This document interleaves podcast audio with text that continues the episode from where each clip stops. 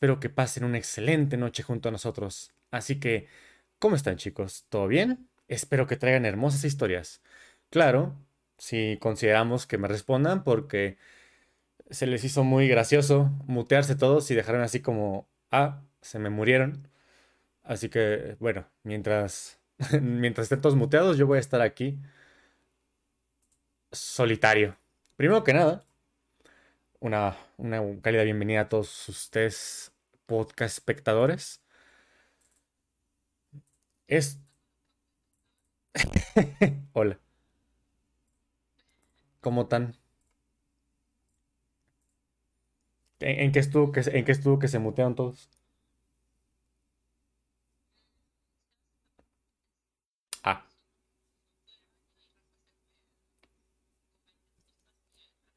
Ah, vale, entonces no me, no me prankearon. Pensé que esta es una prank. Ah, una broma en. Una broma en inglés, básicamente. Una jugarreta toda picarona.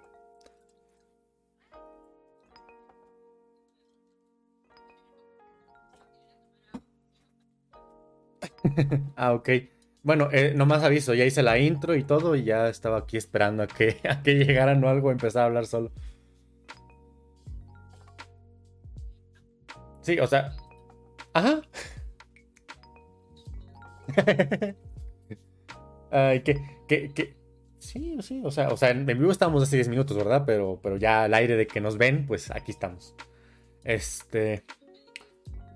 Ya, ya, no, ya, perdóname, es que no me di cuenta que aquí estaba toda la gente. O sea, no, no me di cuenta que todos habían ido. Es que como normalmente no los veo muteados, se me hizo muy raro que particularmente los tres estuvieran muteados y que ninguno me respondiera cuando dijeran, oigan, están aquí. Y, no sé, se me hizo muy, se me hizo muy, no sé, mi desconfianza me hizo pensar, no, pues me están haciendo aquí una broma de, de dejarme aquí como tontito viendo aquí de frente, solito. Ya.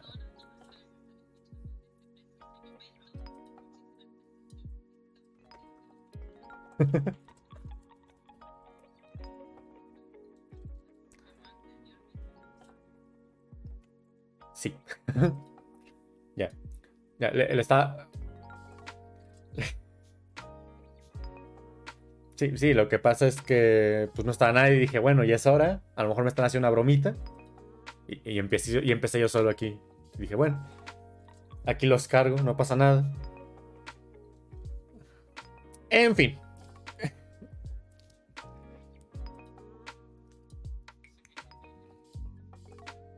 No. En fin. Eh, perdón. Cosas. No importa. Bueno. ¿Pues esperamos al Sebas o, queremos o platicamos de cómo estamos nosotros ahorita mismo? Vale. No, pues nada, podemos. Vale, sí, sí, eso, a eso, a eso íbamos. Bueno, pues ¿qué han jugado? ¿Qué han jugado esta semana?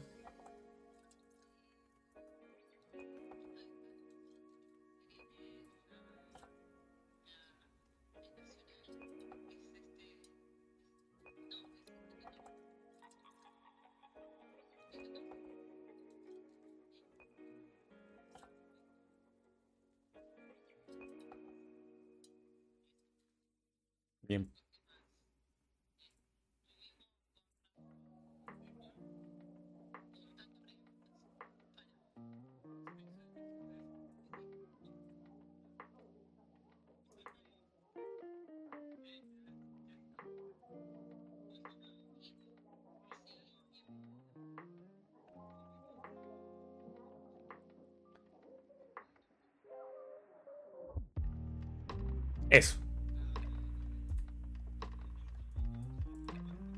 Sí, acabamos, de llegar, no te preocupes.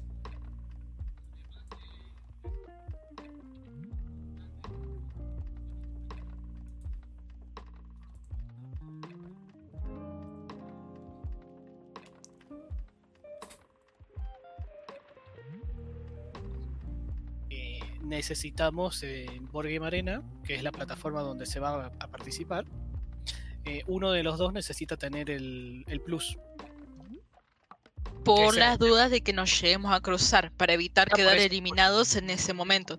Porque si, si nos llegamos a cruzar, uno de los dos quedaría automáticamente eliminado. Entonces, para poder tener el plus, que tenés dos maneras de conseguirlo, que o lo pagás o eh, podés conseguir unos regalitos que te va dando la misma plataforma. Y con 100 regalitos podés pagar el plus por un mes. Esos regalitos se consiguen ganando por primera vez algún juego. Eh, así que estuve jugando un montón de, juegos para ganarlos por primera vez y así poder conseguir llegar a los 100 regalitos para tener el plus para, bueno, para este fin de semana. Bueno, entonces ahorita lo que han hecho es jugar Carcassonne para el evento este, el mundial, ¿no? Yo practiqué Carcassonne y Rafa jugó juegos nuevos que no me acuerdo bien cuáles eran. ¿Coloreto? Eh, sí, estuve jugando al Coloreto. O sea, la, idea era ganar una partida de cada uno. No necesitaba más. Solo ganar una partida.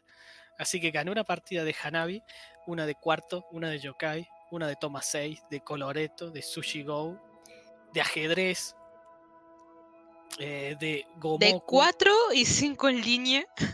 E, el Gomoku es una especie de 5 en línea que, que se juega en un.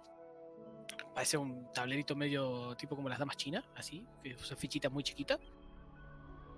Eh, también jugué a uno que es Conecta 4, que es básicamente un 4 en línea. Eh, gané una partida del Can't Stop eh, en King Domino, en Lucky Numbers. Todos esos son los que estuve jugando para poder llegar al, a conseguir los 100 regalitos y bueno, eso. Muy bien. Interesante el Lucky Numbers, ese no lo había conocido nunca antes, lo vine a conocer ahí, está... Es curioso, un juego muy sencillo, simple. Yo inclusive hasta lo recomendaría ah. para aquellos que están empezando, porque me es muy familiar, siendo que nunca antes lo había visto. Es como que... Es muy simple. Sí. O sea, en, dicho rápido, vos vas a tener unas losetitas que tienen números, te pueden salir al azar, vos robas una, y lo que vas a hacer es colocarlas en tu tablero con únicamente una... La regla es que los números tienen que ir creciendo de izquierda a derecha y creciendo de arriba hacia abajo. Y hay una cuadrícula y vos tenés que completar esa cuadrícula. El primero que completa toda la cuadrícula gana. Es una pavada.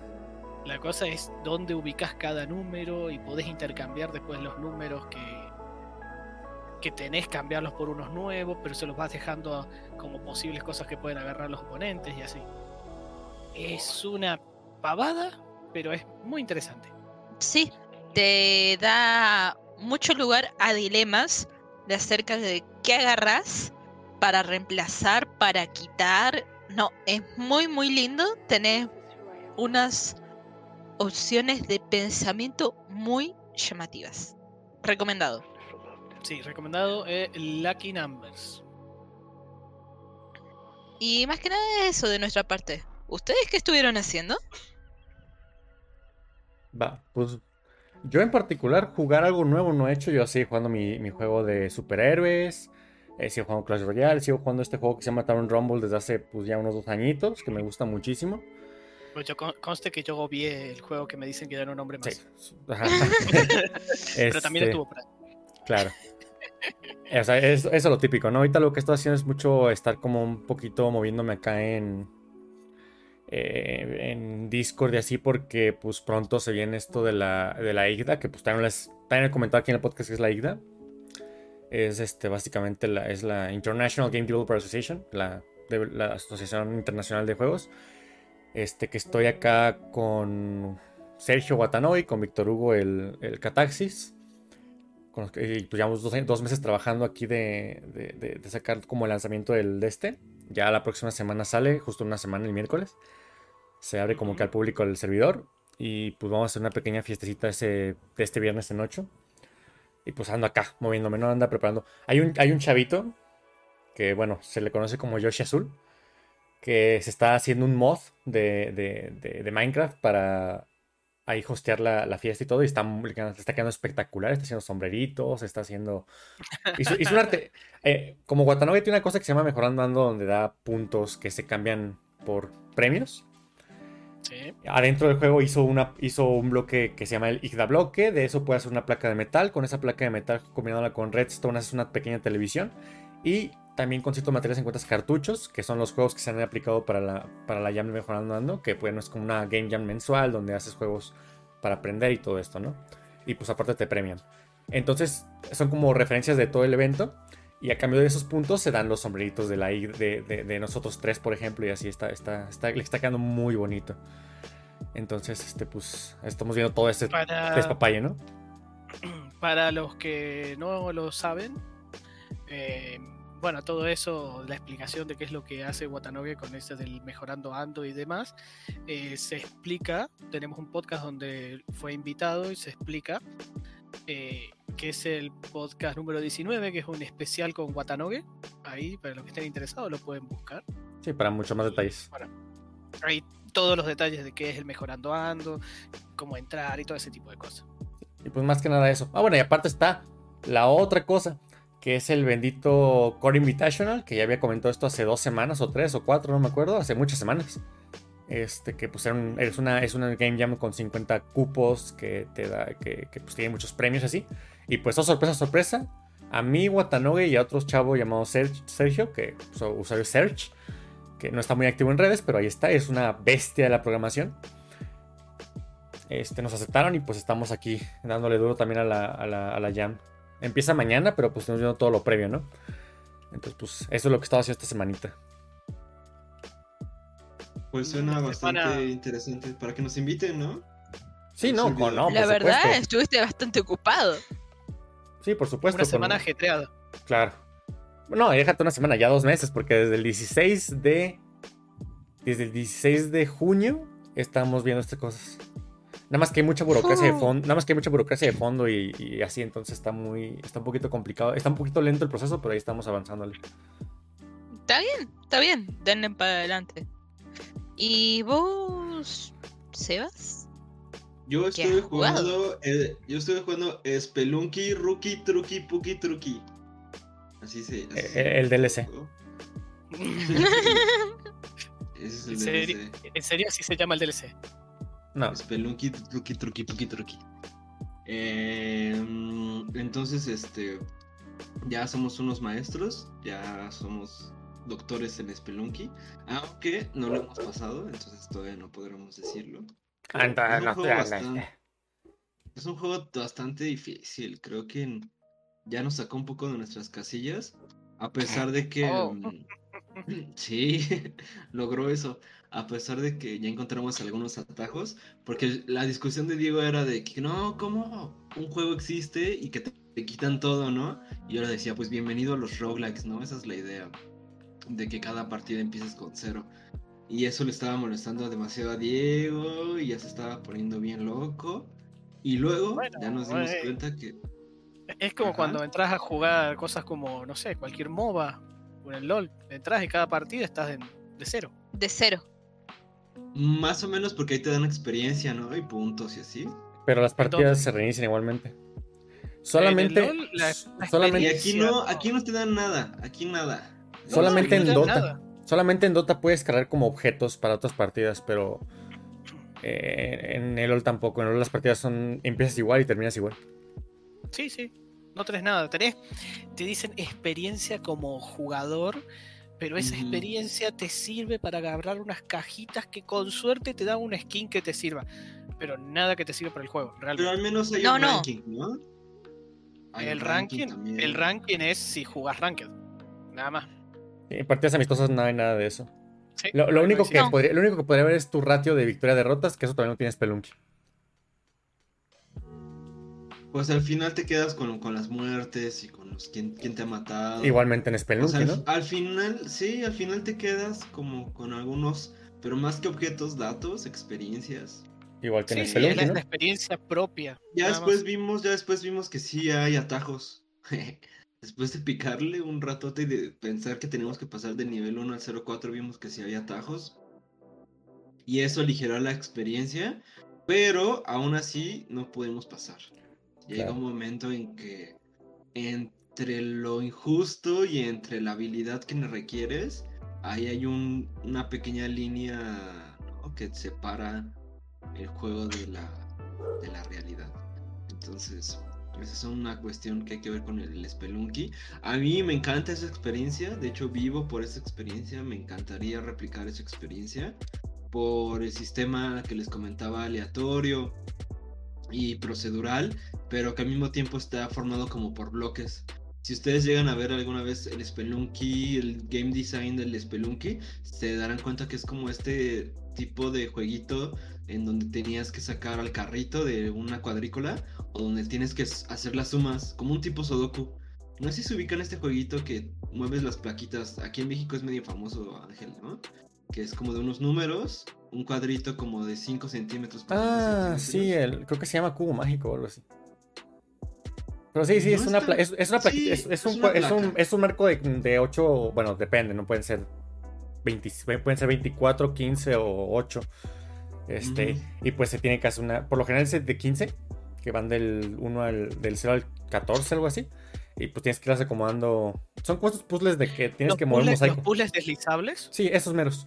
Y tienen números Ah, y está. números y colores. Y pues puedes hacer. Pues el chiste es hacer del 1 al, del 1 al 15 o del 15 al 1. Sí, O yo hacer cuando una, chico o hacer una tenía espiral uno. o, o líneas así con los colores, etc. yo- cuando era chico tenía uno que era de Bart. Simplemente era una, una imagen de Bart de los Simpsons y tenías que. La desarmabas o, y la tenías que volver a armar. Eh, pero es. Ándale. Ándale, creo que sí me entendieron bien la idea. Eh, Sí, sí, y los así están formados los niveles, así están formados los niveles de Spelunky, como con cuadra, porque de repente todos son nuevos, pero sí ves como ciertos patrones que se repiten, pero en vez de ponerte un jarrón, te ponen el perro, te ponen un cristal, un enemigo. Entonces, como que de todos los elementos son fijos, pero esta misma aleatoriedad hace que cada de estos elementos fijos tengan otros elementos que son aleatorios. Como que la base está muy construida y a partir de un- una base y un sistema que funciona, generan estos sistemas aleatorios. Y de que. Y un poco teoría del caos, un poco teoría del caos, ese juego, ¿no? De la bolita que la avientas y si le pega algo va a desenvolver otras cosas. Lo mismo pasa acá. eh, una flecha mal tirada, una bola mal tirada puede desembocar en una explosión gigante en donde mates al dueño de la o le hagas daño al dueño de la tienda, saque su escopeta y te esté siguiendo, pero cuando sacó su escopeta explotó otro barril por allá y eso provocó que la lava cayera y eso es un poco de la esencia de Spelunky, ¿no? El, el Sí. caos controlado. Tenés que, tenés que jugar a Magica. Te va a gustar. Sí. Mm, sí, sí, sí, sí, lo, lo tengo ahí este en, en la lista. Creo que tiene que ver con, con este también de pixeles, ¿no? No, es 3D. No, no, No. E- Es un, es un LOL cooperativo muy chistoso. A ver, Eh, ojalá fuera LOL, pero es acá un hay fuego poco- amigo. Es un poco como lo que estás comentando de esto de con mucho caos, donde básicamente sos un maguito que, que quiere, bueno, va mejorando y descubriendo partes de la historia, ¿cierto? El tema que es un juego cooperativo de hasta cuatro personas, que se pueden haber cuatro maguitos, medio al eh, si bien tiene gráficos modernos en 3D, pero tiene esto del estilo antiguo donde todos están en una misma pantalla y vos no podés avanzar si el resto no te Ah, acompaña. Y lo mismo. Bueno, y acá vos tirás poderes mágicos, pero hay fuego amigo y hay interacción con el fuego amigo. Entonces yo puedo tirar un rayo súper poderoso y vos puedes tirar otro rayo y si se chocan los dos rayos entre medio, se pueden Genera un anular super rayo.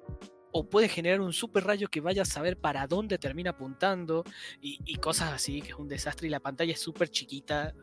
Ay, no, la pantalla es re incómoda. Lo cual hace la gracia del juego. Sí, sí. Vos puedes tirar un poder y de repente es como, ah, me hicieron pelota, me curo, me curo, porque fue otro y así, y no sé. Yo en una sin querer no sabía lo que estaba haciendo, es como, uy, a ver, aprendí un poder nuevo, ¿qué hace esto? Y una lluvia de meteoritos. Y le Sí, pega sí. a todos, ¿no? A todos, Eh, incluso a sí, mí sí. también, a todos. A mí me terminó matando, aún lo recuerdo. Así que después tenía que ver, uy, ¿cómo hago para revivir? Y así. Ah, ok. Es, es un caos, un delirio ese juego. Pues un Está poco de esa experiencia. Ah, Sí, pues sí. un poco de esa experiencia es la que se obtiene Pero- acá.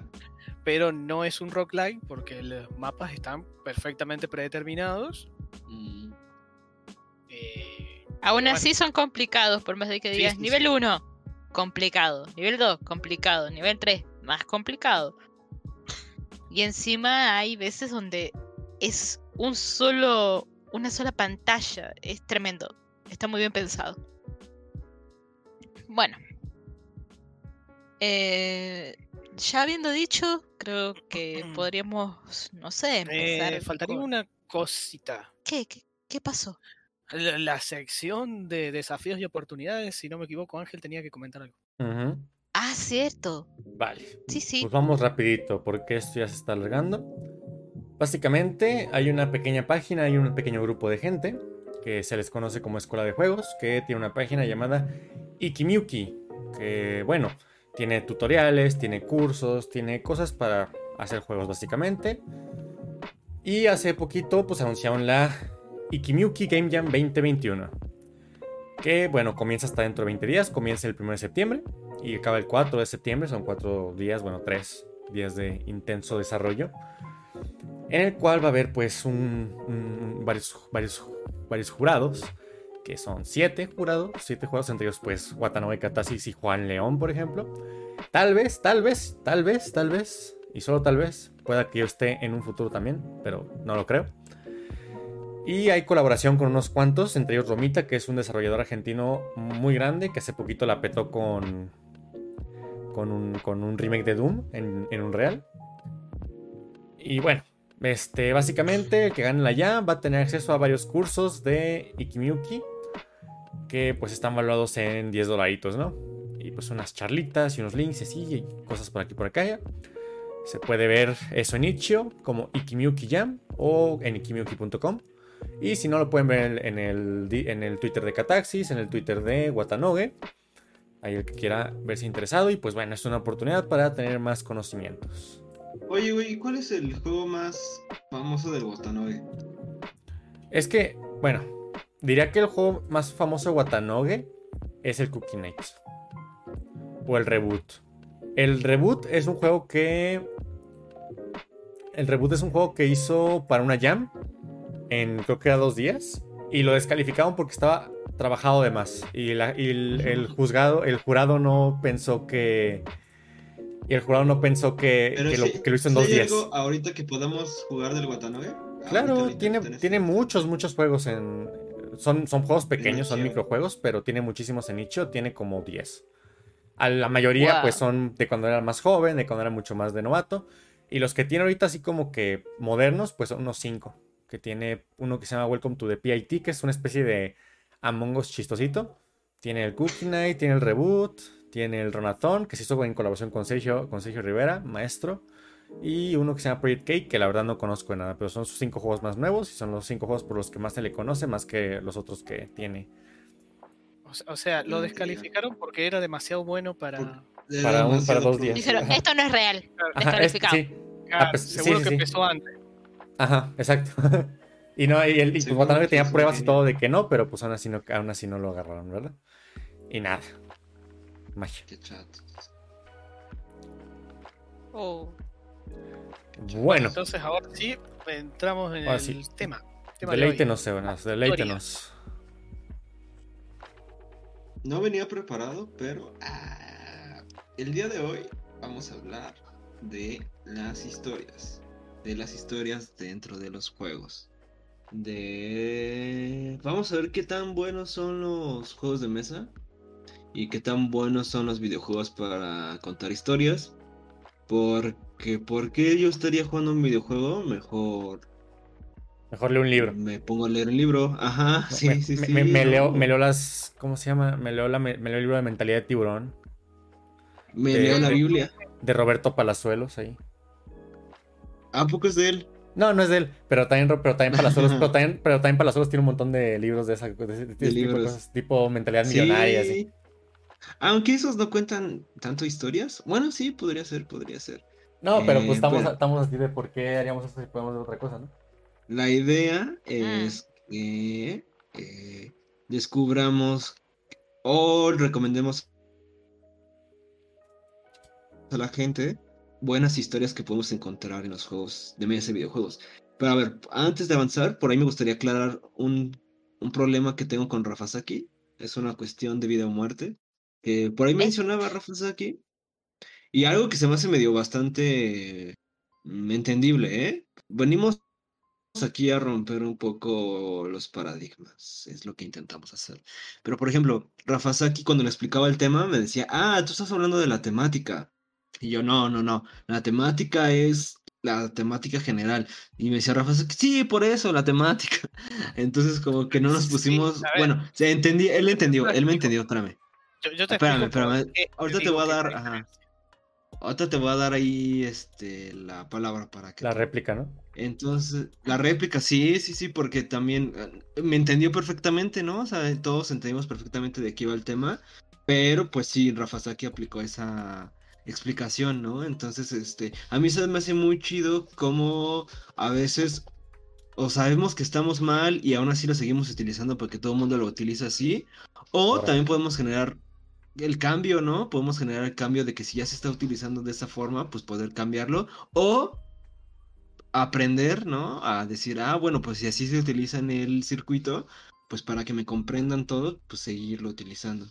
Entonces, bueno, para no enredarme, a ver, ¿a qué te refieres, Rafa, con la temática cuando yo me refiero a la historia? A ver, ¿qué podemos sacar de esto? A ver, eh, básicamente la temática, ¿cierto? Es eh, lo que estaría de fondo del juego en cuanto a justamente la historia, el contexto que le da sentido a lo que uno está haciendo en el juego. Eso es la temática. Ahora, vos te encontrás juegos que profundizan mucho más en la temática, es decir, juegos que le dan más importancia a la temática, y juegos que solo lo usan de excusa para ah, ponerle un arte un poquito más bonito. Bonito. Por ejemplo, te puedo decir, tenés a King Domino, que es un juego cuya temática es está pegada, o sea, es básicamente inexistente en el juego, porque son los setitas tipo dominó que están divididas en distintos terrenos. La temática te dice que soy un rey que estás queriendo ampliar tus dominios. Eh, Pueden ser colorcitos que te da lo mismo. A la hora de jugar no influyen absolutamente nada. ¿Por qué? Porque el- a la hora de plantear el juego se, se le dio más importancia a la mecánica que a la temática y la temática fue solo una excusa. Mientras que tenés otros juegos donde se ha profundizado mucho más y se le ha dado más importancia y valor a la temática, que son esos juegos que generan historias, que es un poco a lo que te, a lo que te estás refiriendo. Historias súper importantes, envolventes y por lo general a esos juegos suelen no darle mucha importancia a la Mecánicamente. mecánica. Por lo general. Eh, que bueno, eh, es como dónde está el enfoque del autor, qué es lo que sabe más, sabe más sobre historias o sobre más sobre mecánicas y qué le importa más. Pero básicamente por eso, la temática, estamos hablando de lo mismo, nada más que es cierto que temática es como algo que engloba más de lo que vos te estabas refiriendo, sino que vos apuntabas más a dentro de las temáticas, La que- historia en sí. los que tienen historias no pegadas. Ok. Mm, Eso es lo que por como por ejemplo, a ver, azul. El azul está El azul está es solo una pegado. excusa, es solo una simple excusa para hacer un arte más bonito. Ok. Inclusive el Sí. Bunny Kingdom, que es un juego que a mí particularmente me fascina mecánicamente, pero ahí Rafa se fijó en lo que vendría a ser la parte de su manual. Fue directamente a ver el manual. ¿Y cuánto tenía la temática de ¿De Bunny explicación? Kingdom? Nada, Sí, nada. cero, absolutamente cero. O sea, eh, está, eh, es evidente, porque vos lo ves y se nota que tiene una temática pegada, Ujú. pero ni siquiera se gastaron en nombrarla. Así es simple. Hasta ese punto. En cambio, Por quizás un poquito más. ¿Sí? Como dijera que. es Zombicide. Zombie Eh, El Zombicide eh, sí tiene una temática mucho más predominante. Y una mecánica medio fea, ¿no? Eh, por- eh, Or- ese es un poco lo que te comentaba. De, eh, eh, bueno, por eso es que están como los grandes grupos de juegos de mesa que es lo que se, por lo general englobas en Eurogames o Ameritrash, que el nombre, el término de Ameritrash es un término que usaron los europeos Despectivamente para contra los referirse- americanos. para referirse a los juegos de americanos de forma despectiva. Le decían, ah, eso es basura americana. Ameritrash. Bien, ¿por qué? Porque el europeo se basa muchísimo en mecánica, le importa mucho eso, y no tanto la historia, mientras que el estadounidense eh, es más de importarle la temática, básicamente, toda la historia de fondo. También como se ve. Sí, cómo se ve también, eso. O sea, la temática influye no solo a la historia, sino que también influye a la hora de, de plasmarlo visualmente. Y, y bueno, eh, le dan mucha más importancia a la parte temática y no tanto a la mecánica. La mecánica suelen ser, no te digo que sea mala, sino que es como más de lo mismo que otros juegos en muchos casos. Casi no hay un grado de innovación o algo que diga, uy, mirá, este juego tiene unos dados que nunca vi o, o, o manejás, tirás los dados de una manera única. Por ejemplo, eh, si vos vas a los euros, te encontrás con cosas como Dayforge, donde vos tenés que armar literalmente los dados que estás jugando, que es completamente innovador y diferente si lo comparás con otro euro como lo es Carcassonne. Son el día y la noche, son mecánicas completamente diferentes y únicas. Pero en cambio, si vos vas a juegos americanos, lo hemos encontrado de que O sea, Todos dentro de los son- Ameritrash, porque también hay de tipo Eu- Eurogames en Estados Unidos. sí, Pero sí, dentro de los Ameritrash, dentro de lo Ameritrash vos ves y siempre se basan en tirar de dados y el- lo que dice el dado es lo que se hace. Y vos qui- quizás tengas un poquito de administración de dados, pero muchas veces no, simplemente es como que vos se te cortó. Sí, sí, sí. Se, Sí, se- te cortó decisión todo. Se te cortó todo. No, ahora ya estás hablando. ¿En serio? Sí, ahora sí. Solo fue un segundito. Pero básicamente es como. eh, se basan muchísimo en el azar. Porque es casi que uno ve juegos que es como decir, a ver, agarras un juego y agarras el otro. Y decís, mecánicamente son casi lo mismo. Pero si comparas las historias, Son el son día y la noche. completamente diferentes, sí. Y eso sí, buscan la manera de hacerte entrar adentro de la historia. De que vos realmente te sientas parte de qué es lo que te dice que estás haciendo. Ah, sí, eso se lo reconozco completamente. Punto para los Ameritrash, si querés historias que estén bien contadas y que sean interesantes, vaya por ahí. Te vas a encontrar con lindas cosas. Pero bueno. Que bueno, e- eso era un poco a lo que me refería cuando te comentaba que, que sí, que para mí estabas hablando de la temática. También. ¿Y cómo no podemos diferenciar? A ver, a ver, perdón Ujú. por interrumpir, pero. ¿Y aquí cómo, Sí, podemos y aquí cómo podemos diferenciar la historia de la temática? Porque. Este. O sea, una cosa. Una cosa va siendo, por ejemplo, en God of War, el más nuevo, que la temática sea nórdica. Y otra cosa muy diferente es la historia que te cuentan de la nueva paternidad que tiene Kratos con su hijo. Entonces, en un juego de mesa, en un juego de mesa podría decir que o sea, ¿puedes encontrar una distinción clara entre eso o, Eh, vienen, eso- o, o consideras que vienen más como No, el- juntos? No, E- Eso es como el género de la temática, por decirlo de alguna manera, de lo que estarías nombrando. O sea, eh, lo de Kratos ahí es como decís temática nórdica. No, eso más bien es el género de la temática. ¿y, cuando- cómo podrías decir que es la temática entonces? Y, y la temática engloba lo que es la historia y el contexto de que le da al juego, o sea, que, que tiene el juego propio. Está Pues la historia entonces y el contexto. está. Entonces está mal comunicador. Entonces, temática e historia es básicamente lo mismo. Es lo mismo. Ajá.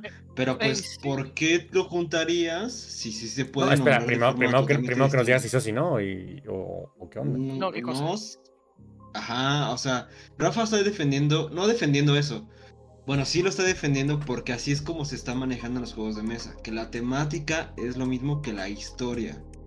En realidad la historia es como está dentro de la temática, es parte de. Ve, Porque es como que decir, eh, decir la historia es como, sí, es una parte. Porque dentro de la temática, como vos estás dando tanto historia como contexto, eh, dentro de la temática también estarías incluyendo, por ejemplo, eh, cómo es la visual. Porque es parte del contexto. más o menos, más o menos. Digamos que en los juegos Ajá. de mesa particularmente están ambas cosas muy intercaladas entre sí. ujú. Pero pues Y lo mismo por- podríamos decir que en el videojuego. Y en el Eh, videojuego también. Y en el también. videojuego sí es separado, ¿no? ¿Tú cómo lo ves, Ángel? Sí estás bien separado, ¿no? De lo que es. Es que yo no entiendo por. Ajá. eh, Yo no entiendo por qué esta cuestión de meterlos juntos cuando son dos cosas muy diferentes. Pues porque así se ha manejado siempre el lenguaje con ellos, no, no pasa nada. Acá también no hubo diseñador de narrativa hasta que se ocupó ese, hasta que se ocupó esa palabra, compa, y esa es relativamente nueva, ¿no? Se usó un diseñador de narrativa para los juegos de los años 80 o 90. Hasta, hasta apenas están en estos Mm. puestos que están diciendo este tipo de cosas. O sea, es, es normal que no se usen esas palabras cuando no se ha enfocado tanto en eso. Y la respuesta, existido. y creo, Exacto. y- y creo que la respuesta está en esto, justamente, que aún no está esta, esta visión más de decir, bueno, y contemos una historia a través del juego de mesa. Creo que ahorita, pues en lo que se concentra mucho más el, el juego de mesa es en decir, bueno, que, que ya me corregirán ustedes si es mentira, ¿verdad? Este, que, que se ve, vea más por el sentimiento, por la sensación, por la abstracción de crear, una, de crear alguna mecánica. Y al final lo que hacen con la historia y la temática es pues llenarla. Si bien... con- en los si bien- Eurogames sí. Ajá, Sí. Si bien, si, si bien, ajá, es justo a eso iba. Si bien yo diría que en algunos casos al contrario, porque pues por lo menos eso pasó con el mío, es que yo primero tomé la temática y de ahí dije, bueno, realmente no como tal, pero bueno. Yo a partir de la, yo pensé en una mecánica núcleo y de ahí dije, bueno, y de ahí voy a, de ahí en que lo, en que lo ambiento en una temática de esto. Y a partir de ahí fue que fui formando las cartas y el contenido y todo lo que tenía que ver en su contexto, porque tenía que ver con la, porque no podía usar las mismas mecánicas, las mismas sub, submecánicas que creé, este, en otra, con, otra temática, hubiera tenido que ser diferente. Bueno, eh, cierta forma, también tenés Eurogames que se basan de esa misma manera. Te plantean una temática que puede ser una historia, puede ser algo, pero normalmente es algo muy chiquito y concreto, ¿cierto? Si es una historia es algo como un momento específico. Y luego eh, se plantean las mecánicas alrededor de eso de decir, bueno, a ver, en esta situación, ¿qué, qué se puede ¿Qué hacer? pasó? ¿Qué, se- qué pasó? Eh, las cosas funcionaban de esta manera o de otra, ¿cómo puedo plantearlo eso de una manera mecánica? Pero suele ser algo, por lo general, muy chico. Es muy raro encontrarte historias súper gigantes, porque, bueno, te transforma en un juego muy largo, de muchas horas. Y o ahí incluso- tenemos el Gloomhaven. Sí, sí, de hecho, incluso de hecho los juegos Legacy, a ¿no? También. Los Legacy. Ajá. Los, los Legacy Sí. tienen toda una historia gigante de fondo. Y, y eso se basa más que nada en eso, ¿no? En su historia. Porque es la, es la parte interesante, ¿no? Que tú tienes tu historia y vas rompiendo cartas. Y, y luego ya no puedes volver a jugar, ¿verdad? Pero bueno, este. y, y vas rompiendo cartas y es como para mantener el, el guardado de tu partida. Porque lo más importante ahí es la historia, más que la, más que la mecánica, que es pues tomar decisiones. Eh, bueno, depende, depende mucho de- del juego. Eh, tenés juegos como Gloomhaven que nacieron directamente así, como Legacy, pero después tenés otros juegos que tenían su versión estándar, su juego ya existía, y luego de eso se creó la versión Legacy. es Como decir, Pandemic. exactamente como Pandemic, nació Risk. como Risk también. De hecho, Risk fue anterior a Pandemic. Ok. Eh, el Pandemic existía. Eh, tiene su, su temática, su historia que se te puede llegar a contar, es muy cortita. Básicamente empiezan a aflorar un montón de virus y se genera una pandemia mundial. Eh, creo que ya todos deben conocer lo que eso implica. Y, y bueno, hay los jugadores que estarían an- manejando distintos científicos, van dando vueltas por todo el mundo eh, buscando de sostener y encontrar curas para poder frenar todo este caos. Hasta ahí es como, ese es el Pandemic normal. Pero luego surgió el Pandemic Legacy, que ya viene, ya han salido como tres ediciones, o sea, tenés Sí, Pandemic tres. Vale. temporada 1, 2, 0, que tomaron eso y lo unieron con toda una historia de fondo, donde se va a ir evolucionando sesión a sesión con un montón de partidas, que bueno, vos jugás una partida, si la ganás te dice, bueno, ahora Ocurrió tal co- cosa. ocurrió esto y vas a tener que enfrentarte a esto otro porque y un pedacito de historia que te conecta con el siguiente escenario y así. Vale. Bueno, eh, retomando la pregunta de Sebas, distinción, acá distinción.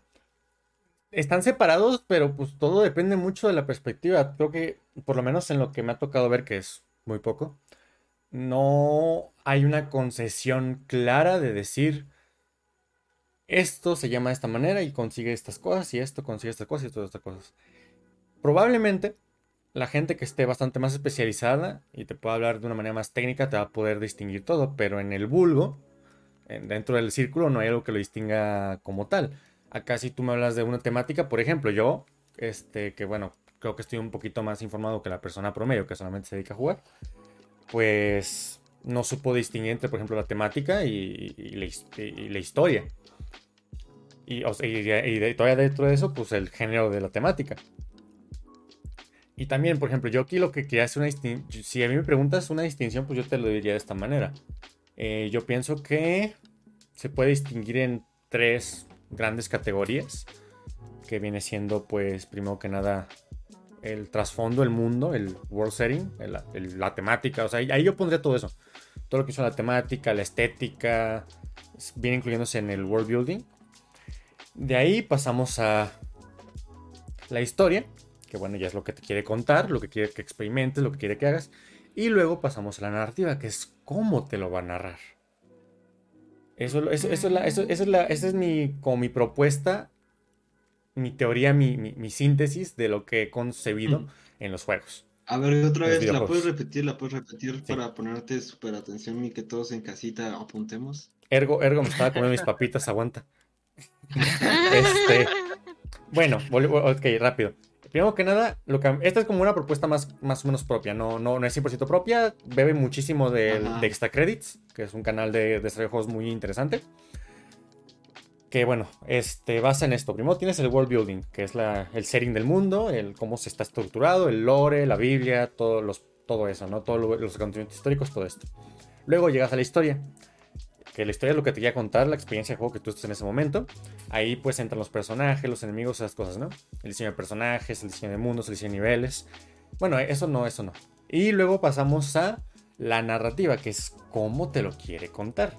No es lo mismo, aquí no es un ejemplo de juegos, pero no es lo mismo leer la novela de Tatami Galaxy, la novela ligera de Tatami Galaxy, que verte el anime. Es una cosa totalmente diferente, ya que el director Masaki Yuasa, que es mi director favorito, creo que de todo en general, por lo menos de animación lo es, hace una cosa hermosísima con esa historia sencillita de la novela ligera. Y este, es, la manera en que te lo cuenta. En este caso, pues tú quieres explicar una. Tú quieres estar en, la Primera Guerra Mundial, pues va a ser muy diferente que lo veas. eh, y la historia puede ser de un soldado. Y pues la, la manera en que te lo cuente puede ser muy diferente de un shooter de primera persona, lo Medal of Honor. Y de, por ejemplo, de, de un plataforma. Bueno, no de un plataformero, sino de un como bueno, no, es que no es un plataforma, no, no le encuentro una categoría muy diferente, pero me quiero referir a un juego tipo Valiant Hearts, donde pues es una, es un scroll lateral donde tú tienes que hacer cosas dependiendo del contexto. Y pues ahí hay muchos subgéneros, ¿no? Es muy diferente la manera en que te va a contar de uno del otro, a pesar de que sea incluso la misma historia al derecho al revés. Algo parecido al limbo. Ajá, es algo como limbo, pero mucho más gamificado, mucho más, este, mucho más Sí, burdo, bien, pero para, mucho menos para Pero sí, entenderlo. sí, sí, es básicamente eso, el Valiant Hearts. Bien, bueno, esos tres eh, ramas que nombraste, que claramente dentro de lo que es videojuegos están como muy separados. Eh, en juegos de mesa, al menos de momento, eh, está, Está todo junto. todo junto englobado dentro de lo que es temática. O sea, eso es lo que todo eso junto se conoce sí. como temática. Ojo que hay algunos que están experimentando con agarrar, crear mundos y sacar sagas de juegos, lo que implica que cada juego dentro de este mundo te muestre un poquito más de cómo se maneja, Sí, lo bien. cual han logrado muy poquitas por lo que estuvimos viendo. Pero ¿Cuál es, es, un... cuál es ahorita? Ay, no me acuerdo, pero lo vimos el otro día. Ah, Sí, sí. eh, son editoriales normalmente pequeñas, europeas, pero que lo vimos y es como que te plantean mundos y lanzan juegos alrededor de ese mundo. Es como lo que estaba pasando con Went Ah, ok, sí. y No, hombre, Wendy es una bueno, chulada, ¿eh? tenés... sí, es genial. Lo probé. Tenés el libro de ese tipo, que no me acuerdo cómo se llama, que es del mundo de Went. Sí, sí, a Gerald, a Gerald, pues, a, a- a la, a la canción Sí. de Fuego y. Hielo. No, no, Tenés... ese- eso es de Canción de Fuego y Hielo, es de... Eso es Juego de Tronos. Ah, Ese sí, Juego sí. de Tronos. Bueno, me equivoqué. ¿no? The Witcher se llama, de hecho, el libro también. The Witcher. The Sí, Witcher. de Witcher. Entonces tenés los libros de Witcher. Que los libros de The Witcher se hicieron en los juegos de The Witcher. Y dentro de los juegos de The Witcher se hablaba de un juego que jugabas. Y ahí nació One. Es-. Fue toda una cadena que para mí particularmente me parece preciosa que desarrolla el mundo de una manera que no tiene nombre. Eh, pero en juegos de mesa vimos muy poquitas cosas así que estaban empezando a aparecer. En los videojuegos, evidentemente, ya nombrándote este ejemplo, están mucho más avanzados en ese sentido. Claro. Pregunta ahí. ¿Por qué creen ustedes que no han llegado a ese punto de estar tratando de, de hacer un mundo? O, o, o sea, o sea, no pasa nada, no, no se trata de que tengan que llegar a ese punto, no va de eso, porque puede que al final la vertiente sea otra. Pero mi pregunta es, ¿por qué ustedes, por qué razones creen que ustedes que no hemos visto ese tipo de ramificación aún en los, en los juegos de mesa? Mm, No te sabría decir, porque yo, tengo exactamente la misma decir, duda. Habría que preguntarle a, a alguien de alguna editorial grande. Sí, habría que No, encarar a ¿cuál, las... no, ¿cuál editorial grande? Es que ese es el problema, seguir preguntándoles a las editoriales grandes. No, no, pero a ver, eso. ¿por qué? Eh, Es que ellos deben tener un motivo y para saber por qué. ¿Cuál es el motivo por el Mm. cual siempre buscan constantemente de, de ir variando en su... Y no desarrollar un solo mundo, por ejemplo. Sí, Pero, pero o sea, incluso si dentro de un solo no, mundo puede ah, variar mucho, ¿eh? Ajá, no, Sí, Ángel, sí. sí- Ángel les está preguntando que por qué nosotros como diseñadores no hacemos esa separación de juegos de mesa. No, no, lo que preguntó era otra cosa. creo. Sí, pregunto otra cosa. Ah, me Eh, parece. ¿Por qué? eh, ¿Por qué? Eh, respondiendo, sino a lo que estás comentando, O sea, o sea, ya son dos preguntas y las dos preguntas son bastante válidas. Ya son dos preguntas, Sí, sí. O sea, primero, Sí, primero, sí, a ver, primero con la mía. Ah, Este, primero sí, la de Ángel. Ajá, primero con la mía. ¿Creen que no, o sea, usted no, no tiene, no tiene la información a la mano para poderlo decir, ¿no? no, no, no, esa- Este- No. tengo la información. A mí pues se me ocurre así, muy de bote pronto, muy bajita la mano, que pues es más que nada porque no se ha necesitado. Este, Puede ser. Puede ser. como, como, el como tanto el consumidor como el, tan- creo que tanto el consumidor como el diseñador, y ahí vamos a la pregunta de Sebas, no, se- no les ha terminado de, no han terminado de ver la necesidad de tener este tipo de cosas en los juegos de mesa. Y pues bueno, también tiene mucho que ver, pues que es un negocio, que pues obviamente no estamos para hacer mundos Igualmente. enteros, cuando esto, cuando lo otro, cuando los juegos exitosos son 3.000 ventas, pues, pues no, ¿verdad? Y pues también tendrá mucho que ver el hecho de que pues tiene que ser rejugable, replicable, todo esto. Y también tiene mucho, y también lo que tiene mucho que ver el hecho de que el mercado es mucho más pequeño para los juegos de mesa y pues obviamente cuando en la industria de los juegos, que es la industria de entretenimiento más grande del mundo ahorita mismo, pues que hay no sé cuántas personas sean, pero digamos que son 500 millones de personas jugando, pues de ahí pues obviamente habrán 20, 30, 40, 50 Que se lo ce- cuestionen. centenas de locos que se puedan experimentar muchas cosas. Y en un juego de mesa, pues hay 3.000, 4.000 diseñadores en todo el mundo y pues de ahí pues apenas 2, 3 están empezando a ver ese tipo de cosas, de, de ramitas nuevas que les interesen y pues obviamente... Sí, a mí me da la Probablemente. impresión, me da la Eso impresión es- que estamos avanzando lento. Bueno, Que es normal que, avance- que- es que es normal que se avance lento, pues, porque nuevamente el tamaño de la, el tamaño de la comunidad, pues. Es eh, muy de nicho. en, en boca, en boca no eso. da para mucho. En boca eso. O sea, es, la- es como la conclusión a la que te lleva, pues, el hecho de tener que, Sí. que, que sobrevivir de eso, pues, porque pues tampoco. Porque mira, si ustedes, si tú ves la, la...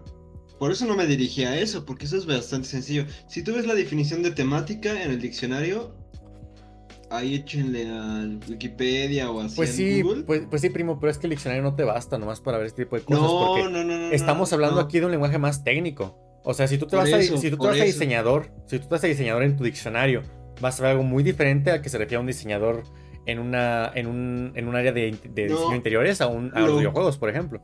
Lo que siempre les comparte cuando les comparto yo este definiciones de diccionario es que vean de dónde viene etimológicamente o cuál es la percepción más grande de la gente de la palabra. A eso me refiero, ¿no? Ya de cómo lo hacemos cada quien técnicamente o en cada circuito, pues es lo, lo chido. Es que entonces no es tanto una referencia de diccionario, primo. Sí, sí, mira, esta sí es una referencia de... Porque, a ver, ¿para qué... ¿Por qué lo estamos metiendo en una sola? Porque siento que se me hace un ejercicio bastante flojo de decir, ah, la historia y todo entra en la, dentro de la temática y ya me, me, me, me deslindo, ¿no? Me deslindo. Que ahorita es la realidad que tienen. Sí, sí, sí, por eso hay que señalarla, güey, ¿no? Porque ahí hay un... Más que señalarla, hay una oportunidad, ¿no? Hay una oportunidad. Ah, es que eso mira, seguro. Ve, ve- La esta frase, oportunidad de desarrollar Pues un sí. mundo con muchos juegos, a mí la verdad me trae muchísimo. Pero tenés que pensártelo muy bien. Por ejemplo, con ajá. la saga Pandemic, esta sí que la puedo nombrar, Ajá. han desarrollado variedad de juegos. Como antes decíamos, tenés Pandemic, el normal. Tenés Pandemic, respuesta rápida, que es otra cosa más en el mundo de Pandemic. Tenés Pandemic Legacy. Pandemic... Tres sé, Legacy. Tres Legacy. Después hay otro donde vos sos la infección.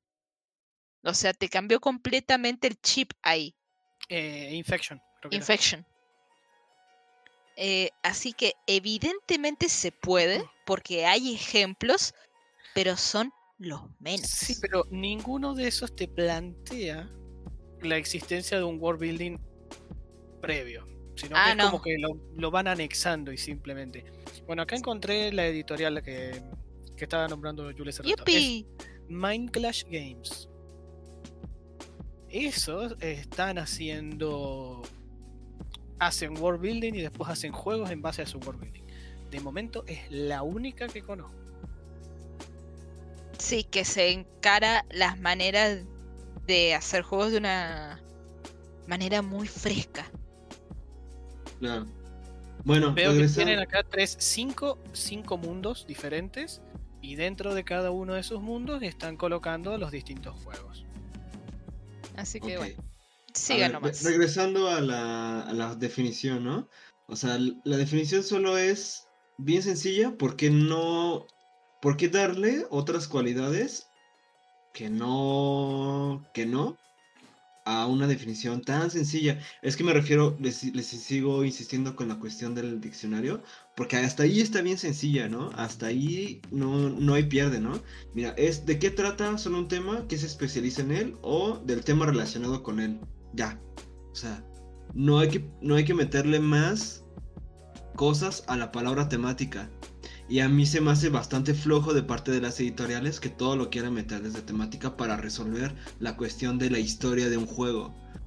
Porque nos estamos limitando en generar estas nuevas como hipernarrativas o hipertextualidades que en el videojuego es evidente que también se puede utilizar en el juego de mesa y es que va un problema en el potencial. Yo creo que como diseñador y como entusiasta de juego, una vez que entiendes la siguiente frase que les voy a leer, creo que va más allá la labor que estamos generando. y se aplica en los juegos de mesa y en los videojuegos. La del nuestro valedor, que es casi casi nuestro pastor. A ver, pues ustedes van a saber de quién es, ¿no? Mira, el juego es más antiguo que la cultura, ya que la cultura, por vaga que sea de su definición, presupone una sociedad humana. Y los animales no han esperado a que el hombre les enseñe a jugar. ¿Quién la dice? Sí, Josinga. Sí, o sea, ya, ese es el padre. Y creo que teniendo en cuenta esto, güey, o sea, lo que estamos haciendo con tirando dados, haciendo las cartitas en el, en el Tabletop Simulator es más allá que la cultura, ¿no? Cuando en todo momento hay una Secretaría de Cultura aquí en México, supongo que en Argentina también, cuando todo el mundo nos dice, no, la cultura es el rescate de tal, o la cultura es... Verga, pues los juegos de mesa, bueno, no los juegos de mesa como tal, el juego está antes de eso. Y aquí se me hace una falta de responsabilidad simplemente meter todo en un mismo saco. Como. creo. Sin atacar, ¿eh? Simplemente señalar. creo que uno de los motivos por el cual eh, no se. No se le da tanta importancia a las historias, sino que se buscan unas temáticas más simples, cortitas y rápidas de entender, eh, tiene que ver con que a diferencia de, los videojuegos, el juego de mesa en general se juega eh, en grupo. O sea, es un mm, grupo que tiene que jugar y es más difícil encontrar que coincidan los tiempos libres, digamos, de todo un grupo a que simplemente te coincide el tiempo libre tuyo, de una sola persona. Claro. Entonces, buscan de maximizar la experiencia lúdicas, la experiencia de juego jugando, haciendo cosas y minimizar el tiempo que podés estar leyendo una carta o un panfleto que te vaya contando la historia. Eso es lo que se me ocurre. No, pues más de que se te ocurra, eres un estudioso del juego, güey. Entonces, lo que se te ocurra más o menos podría tener sentido. Y ahorita me hace bastante sentido. Porque allá, ahora ah, empezamos con la red, ¿no? Con las ¿cómo se dice cuando estás en contra de ti mismo? Con las, este, con las contradicciones, contra las, las contradicciones. Porque se acuerdan que yo me quejaba mucho de algunos títulos, un poco Children of Morta. Ah, y también jugamos Way Out. Y en ese caso, en el Way Out y el Children of Morta tenía historia además en un juego pensado cooperativo. Y a nosotros se nos hacía súper inorgánico que te pusieran la, la, cinema, la, la cinemática ahí en medio de la acción, ¿no? O sea, lo que queríamos es estar al lado del otro y jugar rápido, órale, órale. Y que nos pusieran ahí que la viejita es la protectora del cristal porque el bosque está lleno de maldad. Nos neta nos valía que eso, lo que queríamos era jugar. Y tienes razón, creo que es un elemento que en el juego de mesa eso es, órale, ¿no? Tenemos poco tiempo. Que ahí viene la contradicción de la contradicción. Diferente. Claro ahí viene otra contradicción contra la, de la contradicción. El rol está precisamente basado en la historia y en la narrativa, ¿no? Entonces ahí vamos a ir encontrando capas, capas o capas de que, ah, yo opino esto, ah, pero el rol, ah, pero el juego de mesa. Ahí, eh, no sé cómo se pronuncia esto, Jepti está, está comentando que dice que lo que hablaron del Pandemic es más una franquicia. Una historia única sería más como la Anacrony original. Bueno, justamente Anacrony es uno de los juegos de la editorial esta que, comenté, Mind Clash Games, que hace juegos basados eh, en, en, mundos previo. Sí, sí, es justamente de lo que estamos hablando. Buena observación. sí, Anacrony, eh, Trickerion es también de la misma editorial, te vas a encontrar con ese tipo de cosas, sí. Bien, eh, puedes continuar. Eh, sí, estoy regresando aquí al chat para ver si había algo interesante. No se oyen los demás, ¿sí estamos todos? No, ah, sí. eso, eso, fue al principio, eso fue al principio, muy al principio de la... Ay, qué miedo, qué miedo. Ok. Ah. Este. Mm, lo de. A ver, a ver, vamos por ejemplo. Bueno, regresemos al tema y después este, retomamos un poquito el chat que bienvenidos, qué bueno que andan por ahí escuchándonos todavía. Eh, pues bueno, me, parece padre como ir rascando, ¿no? O sea, ir encontrando las razones por las cuales es evidente que el juego de mesa busca menos contar historias a través de la temática, ahora sí, en general del juego. Porque algo que hace súper chido el juego de mesa es contar historias a través de las mecánicas. Esto es un potencial súper chido del juego de mesa que se aplica bastante. Eso es del juego en general, ¿no? Del juego en general, del juego en general, pero me parece que en el juego de mesa es evidente porque es como uno de sus fuertes, ¿no? A lo mejor, por ejemplo, el videojuego tendrá ahí este, la animación, la música, ¿no? En lo que se apoya. Y en este caso me parece que el juego de mesa se está apoyando en las propias mecánicas para contar historias. M- Más que Ah, apoyar, es una de más, las cosas más que que apoyar diría evalúan. que es más que apoyar diría que es lo único que es lo mm, Lo que más es, de las cosas fuertes que tiene. que es muy prominente, o sea, es como lo único prominente que tiene, pues, porque en un, en un juego, en un juego, en un videojuego, pues puede ser que de repente digas, ah, no es que la música, ah, no es que los gráficos, es que, ah, no, esto. Pero en un juego de mesa es como no que tenés lo. nada más. Ajá, como que es lo. La esencia Lo pura, único. pues. Y sí, o, o lo haces o, o Que ojo, logras. Que ojo, tampoco, eso tampoco funciona. La digo. columna vertebral me gustaría decir. Que, no, Sí, ajá, que sí, ta- sí, es- claro. de hecho, si vamos a eso, te diría que también, de hecho, la, la columna vertebral de los, juegos- de los videojuegos también es la mecánica, nomás que. Y... Pero, pero No más que no, tanta- no, no, no, me refiero a contar la historia con la mecánica, que simplemente la mecánica. Ya O nos estamos metiendo ahí en un enredamiento, pero no sé si me explico. En una enredación, en una Pues es que es, es también para contar la historia. Ahorita estamos apoyándonos mucho del cine, pero eso es porque somos tontos. Este. ¿Eh? O sea, los, videojuegos- los, los videojuegos agarraron mucha- menos. Los videojuegos agarraron muchísimos elementos del cine. Eh, pues, eh, de hecho, no, hace no mucho tiempo yo me tuve que. Yo me tuve. No, o sea, no tuve, pero leí. Justamente para un podcast, ni me acuerdo cuál fue. Estaba leyendo el uso de la cinemática. Creo que fue el de ¿Quiénes somos cuando jugamos? Creo que ese fue el podcast en el que estamos, que era el 13 por ahí. Eh, me estuve leyendo, me leí un pequeño paper de del papel de las cinemáticas en los videojuegos. Y pues primeramente se usó para primeramente, primeramente se usó para pues, pues, porque era lo que como el cine era como el cine era lo más de ahí, pues dijeron, "Ah, pues vamos a agarrar cosas del cine." Y pues también como que ha simplificado muchas cosas y pues eso nos trajo a tener una desconexión muy grande. Yo yo yo siento que como que lo peor que le pudo pasar al videojuego fue agarrar elementos del cine. Siento que es como que lo que nos jodió mucho Sí, tiempo porque por ya mucho se tiempo está dejando de hacer. No tanto todavía se usa, pero ahora se usa de una manera un poquito más suave. Ya se usa, por ejemplo, con scripts, se, está usa en- se- se se está usa- se- separando. se usa en un entorno real, se está como que apropiando más de su propio sistema, pero incluso entre todo eso Es que más bien el, tri- el triple A no aprende, güey. El triple A es bien necio. Y, y cuando agregaron los Quick Time Event ahí en medio de la Es horrible, güey. Pues sí, pero incluso, Eso- dentro, pero incluso dentro de eso los Quick Time Events tienen un sentido, un sentido de inmersión, porque te tiene mucho más interesado, mucho más interactuando y te tiene más poniendo atención que si veas una cinemática plana y dura. Es como, por ejemplo, si en los dados, no, no sé, no sé, no, se me ocurre una analogía 100%, pero no es lo mismo tirar un dado que usar una aplicación o algo así que al picar un botón te dé el número aleatorio ya, ya tirado o algo así. Es una experiencia mucho más inmersiva. Y eso es mucho lo que tienen los Quick Time Events también en ese sentido.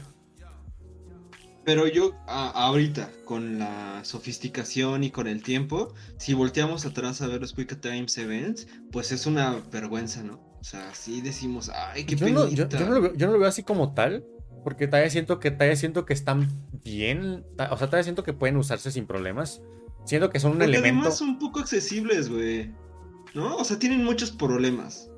Depende mucho, depende mucho. O sea, no es, no es lo, nuevamente, no es lo mismo tener que estar en el último jefe, en el último jefe de, de Far Cry y que te pongan presiona el, presiona el botón que se encuentra en la parte de abajo de la cruceta imaginaria de la parte derecha donde están los botones A, X, B, Y o X triángulo, bola, cuadrado o WSD. No es lo mismo eso de decir, ay, presiona hacia abajo para irte hacia abajo y que se destruya. Mira, hasta el, Ah. hasta el AAA está aprendiendo, güey, porque eh, accesiblemente, ¿no? Es un problema de las manos. Hay gente que juega y no tiene el poder en las manos, ¿no? no Por supuesto, y estoy muy de acuerdo con eso. Es muy importante ese tipo de Y, me- inclusividad. y meter... También por, también por suerte, compañías como Xbox, compañías como Valve están incur- incursiendo en mecánica, en este, muchas más, en, en controles, en periféricos que sirvan. Y la gente que no, los desarrolladores como los de Celeste, metieron un modo de ayudas, donde puedes tener estamina infinita, pues el, el juego puede ir más lento, que eso es muy importante, que el juego vaya más lento, te permita más tiempo de reacción. Muchas cosas, o sea, sí hay muchísimas cosas que están haciendo todavía, pero dentro de todo, sin contar el puro acceso a la accesibilidad, nuevamente no es lo mismo presionar un botón muchísimas veces seguidas que decir, bueno, ahora deja presionar el botón, deja esto. También, por ejemplo, God of War Este, tiene ahorita la, el God of War más nuevo tiene la, tiene la opción de decir, bueno, en los Quick Time Events quieres estar presionando y presionando como un mal nacido o quieres simplemente dejar presionar el botón. Claro. Eh, sí, pues eso ya lo hacen todos. Sí, y nuevamente, esto, o sea, sin incluir esto de, esto de la accesibilidad, narrativamente siento que aún tiene su lugar. Siento que aún es una característica que se puede usar y puede ser respetable, a pesar de que, a pesar de que se haya usado mal mucho tiempo. Ok, podría ser, podría ser, podría ser, podría ser. Como algunas otras prácticas, ¿no? De los juegos, las vidas. Claro, por ejemplo, las vidas. Ajá, hombre, las vidas también pueden tener un uso. ¿Cuál? La verdad aquí no te sé decir. Porque, porque la muerte en sí misma es un, es un tema muy, muy imponente. Yo por aquí tengo un, libro que se llama Enigmas de la Muerte de Andrés J. Weisberg, que es una, es una, antología, es una antología de, de, cómo ve la muerte de diferentes gentes y pues eso lo quiero usar de referencia para los videojuegos, pero eso ya es salirme del tema. Moviendo a lo que íbamos, ah. este... ¿De qué estamos hablando? Hablando de salirse del tema.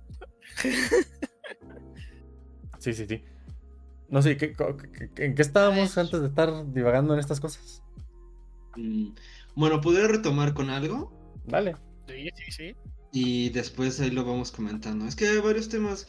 Estuve checando algunas tesis de banda que está tratando de entender el juego como comunicación y el juego como medio narrativo. Ahí en dos años te paso la mía.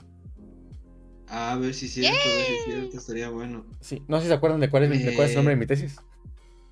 ¿Cómo va a ser el mejor juego de, de, de, bárbaros del mundo? El diseño, de, el, el diseño de juegos como vehículo narrativo en los videojuegos. Ah, pues échate esta tesis, güey.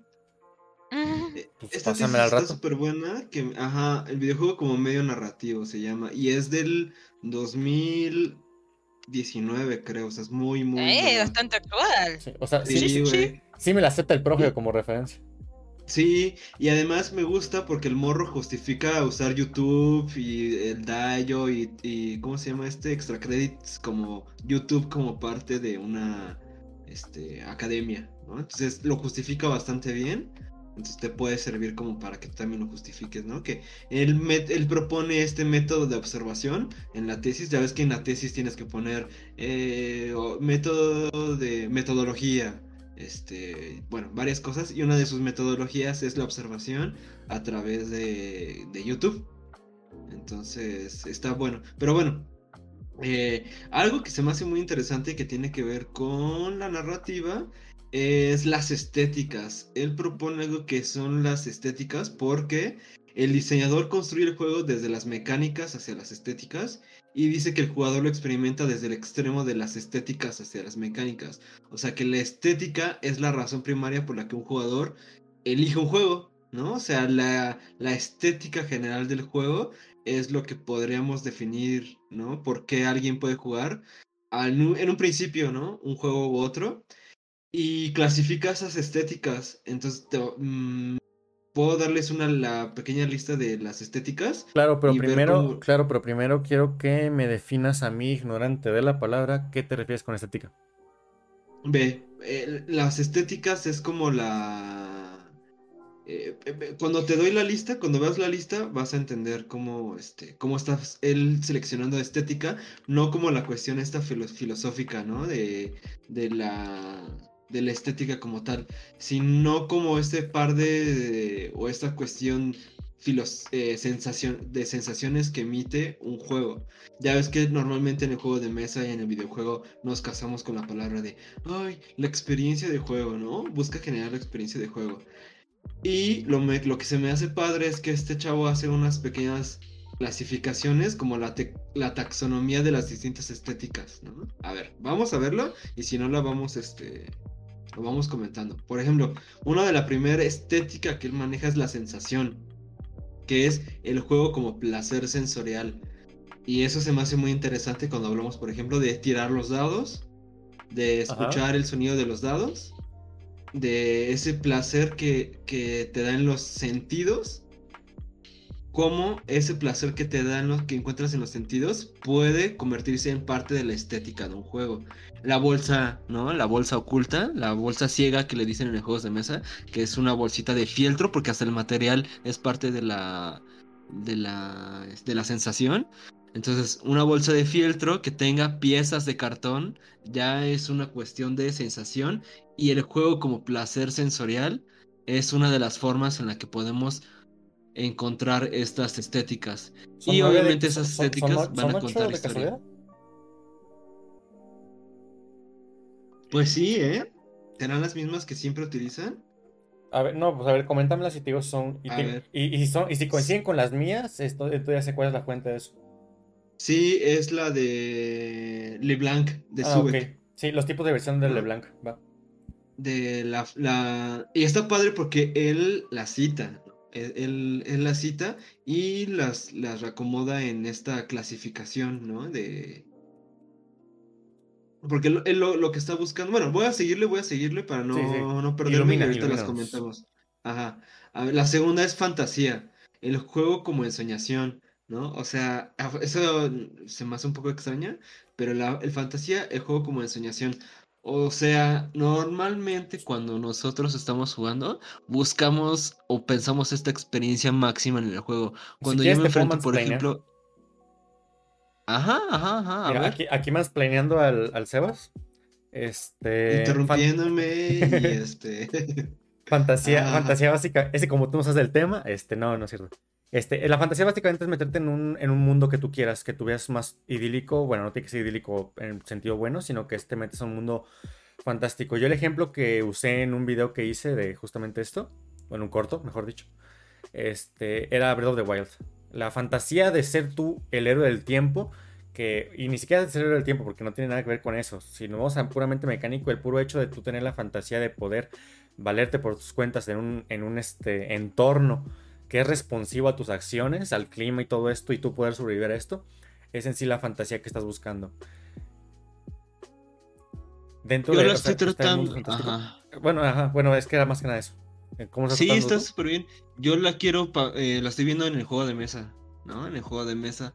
Porque por ahí existe esta cuestión de la fantasía de poder, ¿no? La cuestión Claro. de, de la fantasía. Y la estoy agregando, por ejemplo, en que tú como fantasía en el juego de mesa estás buscando la experiencia que tú consideres que es la mejor en un juego, ¿no? O sea, por ejemplo, una fantasía de poder es ganarle a todos los de la mesa. ¿no? Entonces se, se convierte en una fantasía de poder y me parece que está padre también como lo ve el videojuego, que es la fantasía del rol o la fantasía del...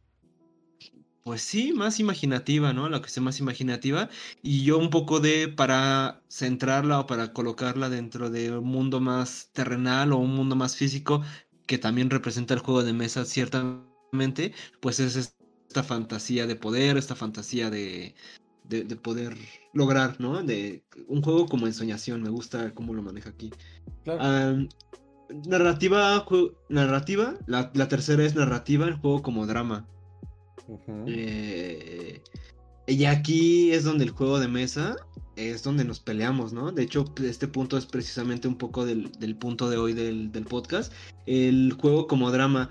El drama en el juego de mesa normalmente está otra vez en experiencia, ¿no? En pensando en un juego como Sheriff, ¿no? Que el drama que se puede generar al momento de tú mentirle y es un narra, es un narra, es una, perdón, es un drama como metajuego, ¿no? Es una, es un drama metajuego.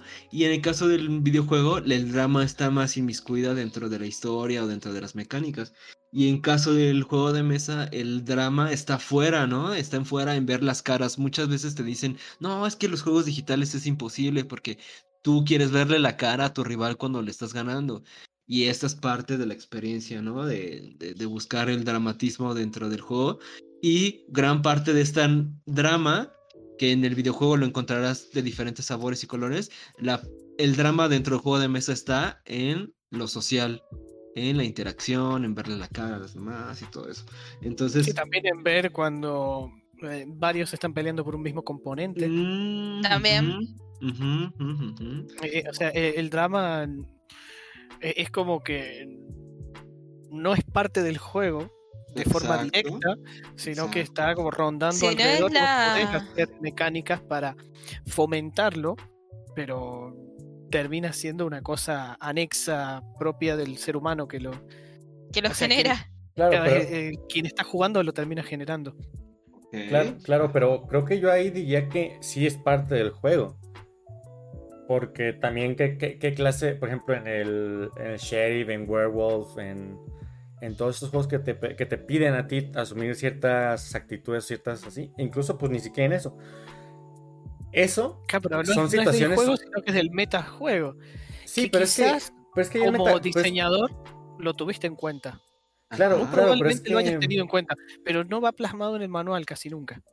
Claro, pero es que por más, Eso, pero es que, claro, es que por más metajuego que sea, yo creo que sigue siendo parte del propio juego. Porque obviamente, obviamente no va a ser lo mismo jugarlo.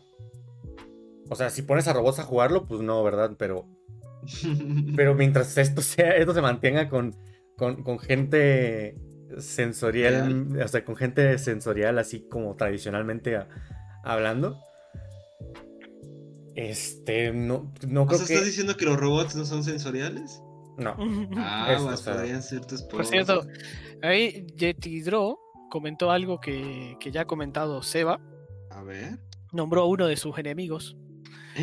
Dice que cuando él empezó en el mundo de los juegos de mesa se le hacía muy de juego de mesa los puntos de victoria.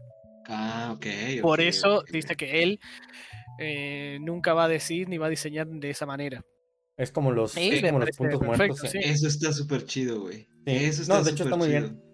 Aunque creo que va a ser muy difícil mantener un registro de, de quién gana si no hay un punto de victoria. No, no, porque lo que pasa es que todo depende, depende mucho de cuál es el juego. Hay veces que uno dice, no, los son puntos de victoria, pero en realidad está ganando quien más monedas tiene. Claro, Eh, claro. Y es lo que le, yo le este, ¿cómo- cómo lo reclamaba a llamas? Rafasaki. Sí, Es lo que yo le reclamaba a Rafasaki en su juego, ¿no? O sea, Rafasaki, ¿por qué me estás dando puntos de victoria si ya tengo casitas, si ya tengo oro, si ya tengo co- muchas cosas que ya podrían definir quién es el que está ganando? ¿Por qué aparte me estás dando una capa que es muy jugable o muy del juego de mesa, meterme puntos de victoria? Responde ahora. Uy. para simplificar el conteo. Básicamente Sí. por eso. Pues sí. Porque si no los números se llevan muy grandes. A ver, la diferencia entre el Pues juego sí, de pues. mesa y el videojuego es que hay una parte que obligatoriamente la va a tener que hacer el jugador y es el conteo. La es así de fácil. Sí, Lo análogo. La vaya. interfaz te complica la existencia en este caso. Que ojo, si combinaras una Ay. tecnología como un teléfono que como que trataba de que como que pudiera identificar el tablero, te podrías sacar la cuenta instantáneamente y no tienes que preocuparte por eso una manera. No, pero Claro, pensemos que el juego de mesa. Pensemos que el juego de mesa siempre va a ser su. Su esencia es lo físico, ¿no? Sin. Y en Sí, ¿por parte es la gracia. Ajá, sí, ajá, básicamente- digamos, digamos. Aunque básicamente estoy en contra de eso también yo, un poco. Ajá. Eh, Básicamente eso fue solo para simplificar el conteo. Para eso es que Mm. se cambió, porque si uno lo ve desde el punto de vista de dinero en el mismo juego, Claro. eh, vas a tener el doble de dinero que de puntos. Pero son, se te hacen números cada vez más grandes que es más difícil de llevar los conteos y las cosas que por eso, nada más.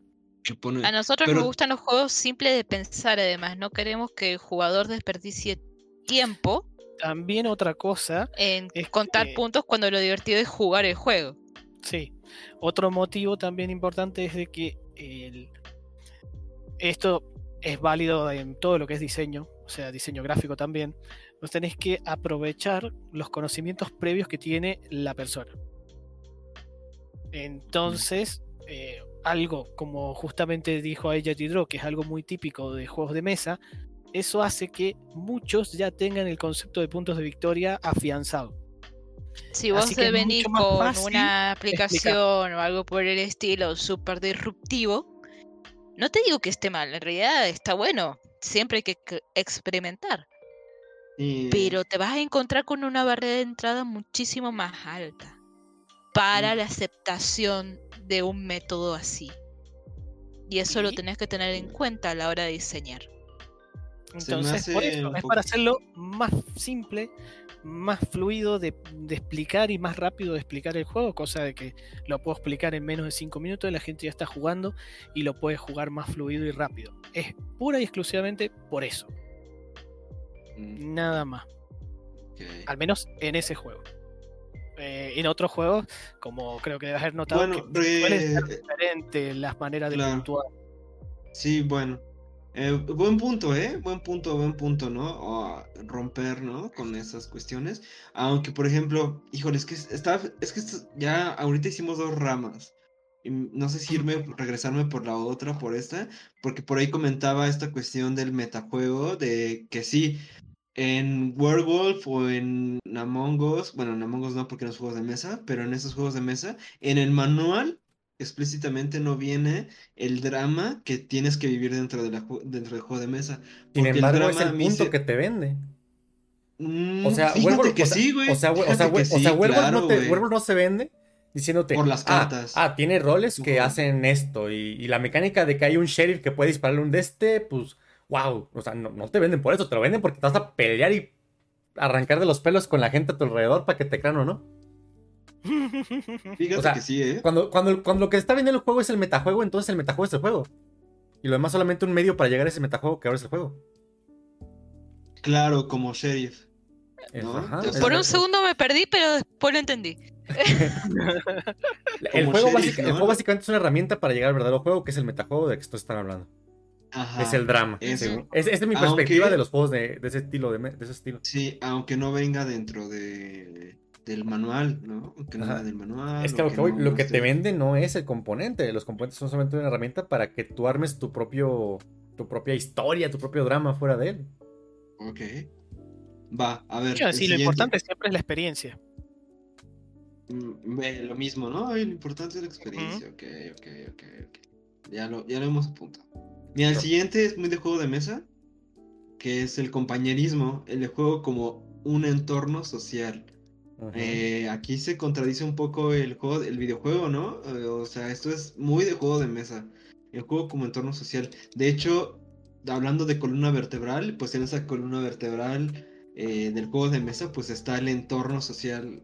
Es imposible pensar en un juego de mesa sin la cuestión social, ¿no? Aunque ya hemos dicho varios ejemplos de juegos solitarios y todo eso, pero como tal, el compañerismo permite, ¿no? Generar es una de estas estéticas. ¿Cómo lo maneja en el libro, güey? Este, ¿Estéticas? ¿En el, el de Subek? ¿O cómo lo maneja Ángel? Ah, no sé, ¿de ¿qué me hablas, primo? Pues ya ves que me, ahorita tú me dijiste la, que estas ocho taxonomías, Ajá. Yo aquí me lo están bajando como, la- aquí yo lo estoy viendo como la taxonomía de distintas estéticas. ¿Cómo lo maneja en la fuente original? Tipos de diversión. Tipos de diversión. Ah. Literal, bueno. literal, te, te digo, te digo el nombre literalmente aquí, espérame dos segundos. Se llama NBA, no sé por qué NBA, la verdad, creo que es el tipo de clasificación que hacen. M- Kinds- MDA, ajá. MBA Kinds of Fun, tipos de diversión, literal. Qué raro. ¿Descubrimiento también? Sí, sí, los ocho, los ocho es este, Los sen- ocho. es, es senso- sensorial, fantasía, drama, bueno, este, narrativa, este, cooperación, Desafío. desaf- cooperación, desafío, sumisión, expresión y falta una. Eh, mira, bueno, les vamos diciendo. Yo me salté desafío. Ah, exploración. Desafío. El juego, ajá, la que viene ahorita. Desafío, el juego como un curso de obstáculos. Ok, si ponemos Spelunky, claro. Eh, Pues es que ese- ese es- de es- mesa. Fíjate, ahí está bien chistoso eso. Eso, eso viene más como por la cultura, diría yo. Pero todos los juegos, de, todos los juegos, o casi todos los juegos que son de mesa, o, di- o digitales, o videojuegos, casi siempre tienen que tener un desafío. Y creo que también tiene un poquito que ver con la, digamos, naturaleza humana, de que nuestro cerebro siempre tiene que buscar un conflicto que superar, entonces que hayan, que hayan, que hayan actividades sin desafío o sin algo que superar siempre nos, nos hace medio crack. Hay como, hay, hay como dato. Se me hace interesante. ¿Qué porque juego, qué juego conocen que no tenga desafío? Kind Words. Que Pero no, ¿cuál es un juego que no tenga desafío. A Short Hike. No. Ah, esa. The Short Hike. Si vos querés, te lo podés llegar a tomar como desafío, pero en sí no presenta un No, desafío. es, que, es que el juego como tal no te da un desafío. Te dice, te dice, oye, pues. Es una. Literal, es una. Es una caminata corta. Pásatela bien. Short hike. Ajá. Es que ¿Ese literalmente. es del pajarito? El del pajarito. Sí, Sí. es de pajarito. Que, que yo lo tengo Estoy que. diciendo que lo juegue a alguien y no lo juega por más de que sea Ay, una no. preciosura de diseño. No lo he jugado tampoco yo, así que no te enojes. ¡Ah! y explotaba. Pero yo lo que no tengo ahí enojes, instalado porque justamente Julie lo jugó en mi computadora. ¿Tardás? Bórralo, bórralo. ¿Tardé me cuánto? Unas par de horas nada más. Depende, de- depende, qué tan, Pero si depende, depende de qué tan short está tu hike. No, yo me lo pasé el 100%. Me aseguré de pasarlo el 100%. Buscar Tardé unas plumitas. cuatro horas. dos a tres horas por ahí. Y ahí, pues, ahí ya entró Es el cortito. espíritu, el espíritu de Julie de decir, no, yo sí quiero las cosas. No, no, no, no dejó, no, no permitió relajarse con el juego. Bueno, sí lo hizo platinó, probablemente. ajá. Pero lo, la, de a huevo quiso platinarlo ahí, sí se puso el desafío. Ajá, Y mira, sí. Fíjate, fíjate, fíjate, dentro de todo, incluso Short Hike tiene desafío opcional. O sea, aún con eso, te, aún con eso te, dio la oportunidad, te dio la alternativa de poderlo usar como un desafío. No, Sí. no, no le bastó, eso- no le bastó con, poco- no le bastó con solamente decir paséate a gusto. Dijo, no, Claro. aquí hay un objetivo Porque secreto aparte que tú si lo- decides si tomar o no. Si lo pones Sí, como en alguna Le plataforma. pegué a la piedra. Ajá, porque si lo pones como en una plataforma, en Steam o en Xbox, te van a salir a fuerza los logros. Entonces, No, no, no, no necesariamente. los, lo- los logros son un paso más de desafío, ¿no? De a short time. de- Yo creo que sí. Claro, yo pero creo no que ya necesariamente tienen que haber logros de ese tipo. No, pero eh, eh, ya que estén en una plataforma así, le agrega un desafío impuesto por un tercero, ¿no? Claro, Que, bueno, pero, no pero sé si por un tercero, porque puedes- yo creo que los no, diseñadores Sí, lo hicieron. Sí, el, el- los desarrolladores son los que ponen los, los logros. A Steam, a Steam le Ah, importas claro. poco o nada, o sea, no. Claro.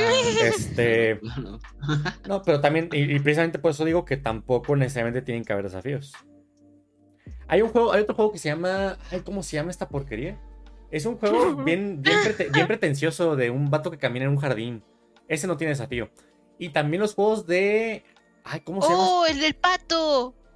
Ah, el del el- pato, el del ganso. No, pero el el ganso de tiene- ganso sí tiene con cuchillo. desafío. Ese sí tiene No, desafío. no tiene consecuencias si pierdes más que perder un poquito de tiempo. Pero sí tiene un desafío como tal, tiene un objetivo claro y hay obstáculos en ese objetivo. Ah, eh, no me acuerdo cómo se llama, pero es un juego de caminar así, nomás andar caminando y ver, la- y ver las flores crecer. Eh, eso- ah, eso- no, yo ya, te estaba por decir el de Kojima, pero ya me hablaste de flores y no. sí, sí, Ah, yo estaba no. pidiendo el de Kojima. No, y, y aparte, y hay, y hay otra, y hay otra compañía bien bonita, que es la compañía de. Journey. Sí, la compañía de Journey, este, tampoco tiene un... Journey sí tiene, pero tienen dos juegos más. Uno que es Flower, que no tiene un obstáculo. Eres tú, eres tú un, un- una corriente de viento que lleva pétalos volando y vas como iluminando cosas. Y, si bien tiene un objetivo, no tiene ningún obstáculo. Y también esa misma empresa, si mal no recuerdo es la misma empresa, tiene un juego que se llama Everything, que es básicamente, que esa madre ganó un Oscar, que hasta donde me acuerdo, en el que tú eres un ente, bueno, no eres un ente, pero eres una, tú, tú, como, tú como jugador exploras las diferentes perspectivas de todo el universo.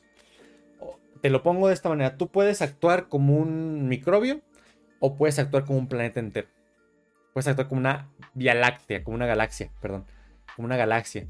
Y, y el chiste es, pues, pues, y pues realmente no hay un objetivo ni hay obstáculos, nada, porque todo trata de que tú vas paseando libremente entre organismos y vas viendo la vida desde otra perspectiva. Y pues bueno, mi conclusión, o sea, mi, mi, mi- mi interpretación del juego de Everything es que eres muy chiquito en un mundo muy grande, ¿no?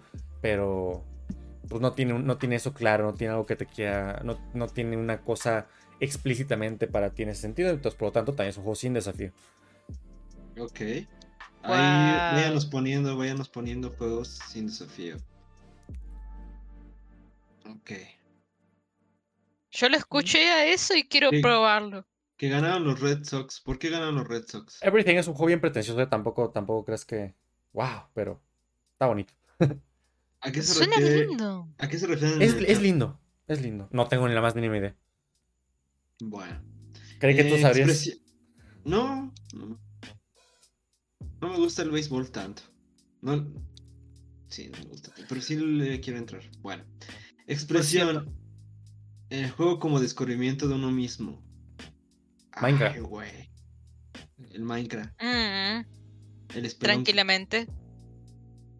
Yo pienso en Spelunky porque no, me siento como neurótico jugándolo. Entonces me descubro mi, mi labor neurótico Sí, jugando. y, y nuevamente, estas categorías, más que ser checklist, más que ser una lista de cosas puntuales, es más como un espectro y cada cosa tiene un poquito de todo, tiene un poquito de nada, y nada es real.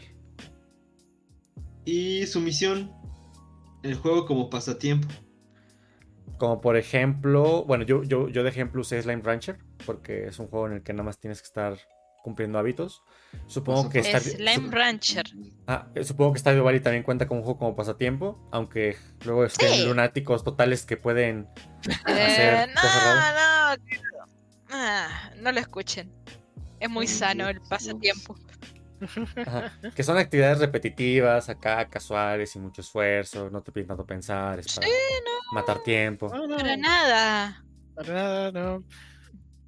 Y Uno, bueno, uno para consigue 10 millones así ahí en el estadio vale como no, nada, nada, tranqui. Todo tranqui. Eh, Eh, y ya para cerrar, hay algunas categorías. Por ejemplo, agregan competición. Ujú, Esta, el juego como dominación. ujú. Está cabrón, que es un poco como lo que habíamos dicho de, De la fantasía de de- poder. de la fantasía. Ah, que de hecho, que de hecho no, o sea, hay nomás una pequeña nota. Eh, fantasía no, no, no es con el objetivo, es el tipo de diversión. O sea, el tipo de diversión no es la fantasía de dominar, es la fantasía y ya.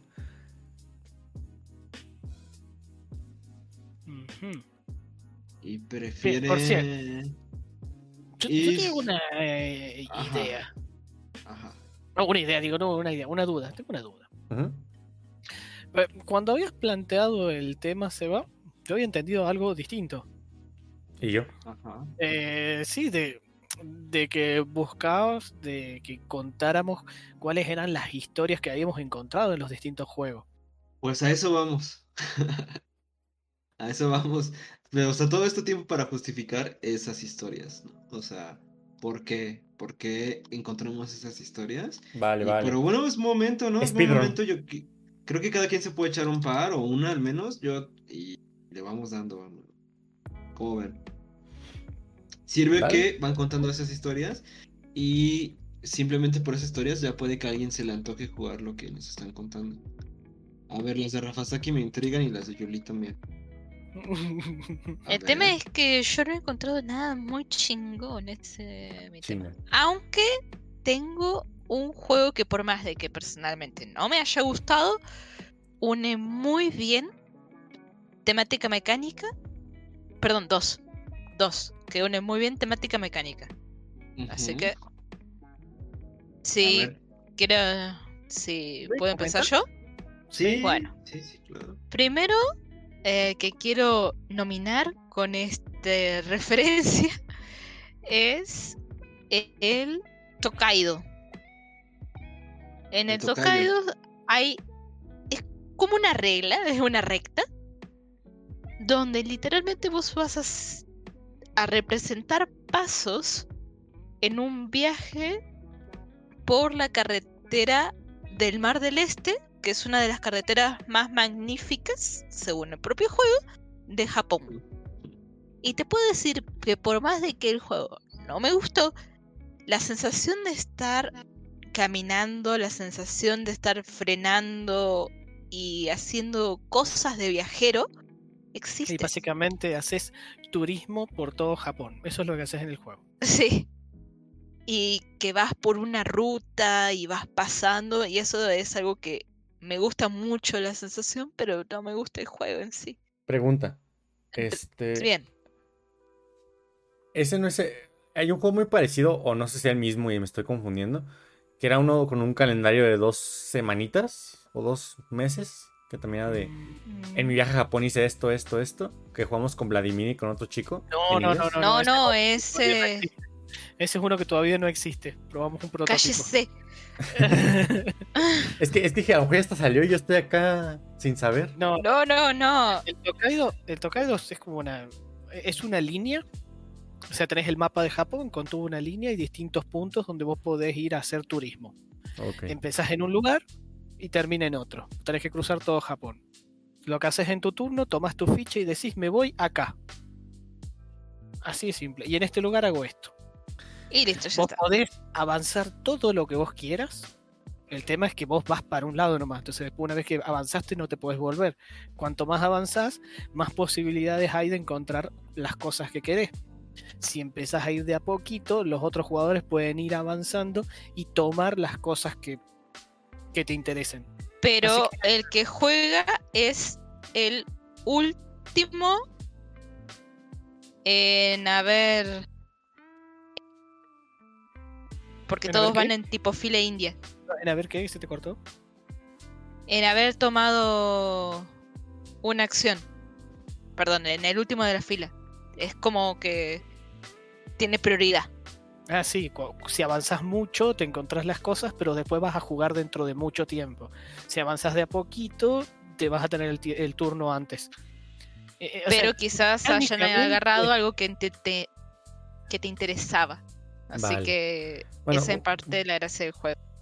Mecánicamente es muy simple, está muy bien logrado y conecta bastante con la temática de sentir que vas viajando y haciendo turismo por todo Japón. El otro, que este no lo ha probado el juego, eh, es Elfenland. Así no, no Rafa lo no lo ha jugado. no lo he jugado. Básicamente son un grupo de elfos novatos en la tierra de los elfos, Elfenland, donde se encargan de visitar tan eh, las 20 Elfen Cities, ¿sí? se llaman Elfen Cities cada city en Elfenland, eh, como sea posible a lo largo de cuatro rondas. Básicamente, para pasar de punto A a punto B, tenés que gastar una carta de transporte. Esas cartas de transporte son las que se draftean por ronda y vos después simplemente vas pasando de punto A a punto B buscando de optimizar lo más posible estas cartas para ser el que más tokens de ciudad visitada tenga al final del juego. Y el que más haya visitado es el ganador. Ese, en verdad, sentís como si estuvieras paseando por lo menos desde mi punto de vista, yo sentí que en verdad iba de punto A a punto B paseando, iba recorriendo todos los diferentes lugares. Eso me transmitió una sensación muy diferente a comparación de Tokaido, que también es de paseo. Así que bueno, esas serían mis dos recomendaciones y mis dos juegos que para mí muy bien la temática con la mecánica. Si querés arrancar vos, Rafa. Eh, yo, yo, yo, a ver.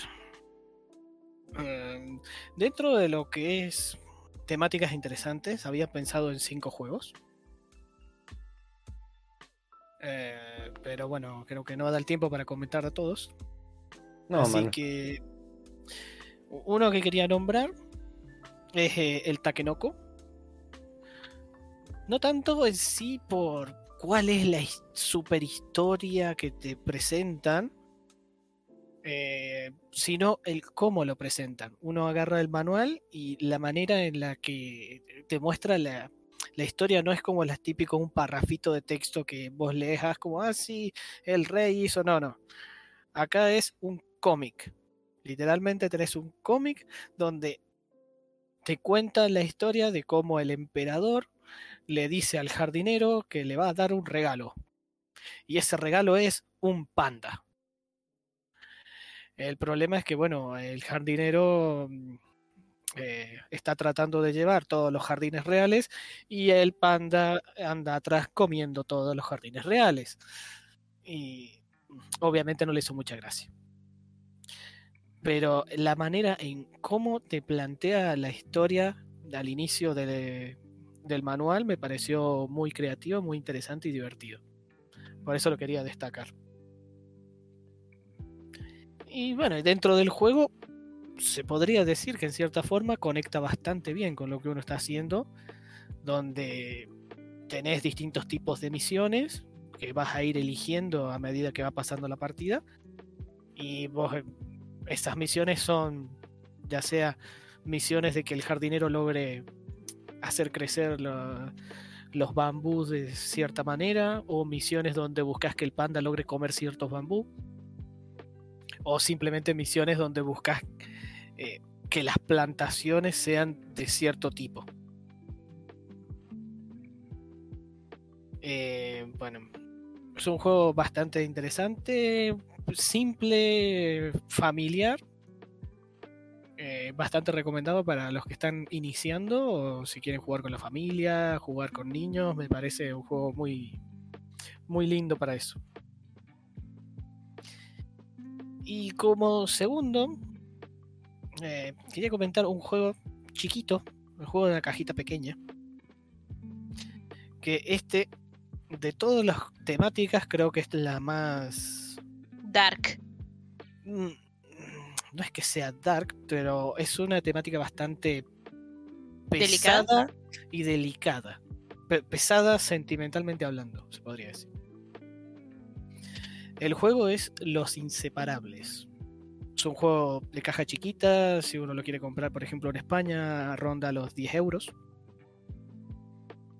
Y la temática cuenta que el 2 de agosto de 1914, en la Plaza del Pueblo, un grupo de amigos contemplan incrédulos la orden de movilización general expuesta en el tablón de anuncios del ayuntamiento. Con eso arranca. Básicamente es, inicia la Primera Guerra Mundial.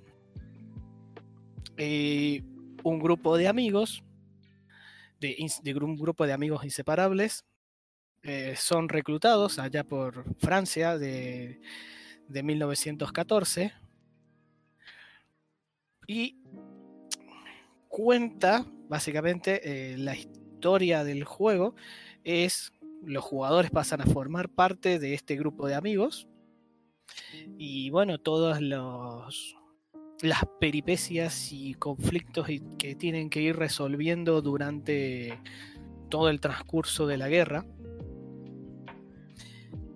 es un juego que a diferencia de la de muchos que plantea simples historias inventadas este no solo está basado en lo que vendría a ser la Primera Guerra Mundial, sino que es literalmente, y te lo dice en el manual, es un homenaje a los que se llaman los Poilus, que son los soldados franceses de trinchera de la Primera Guerra Mundial,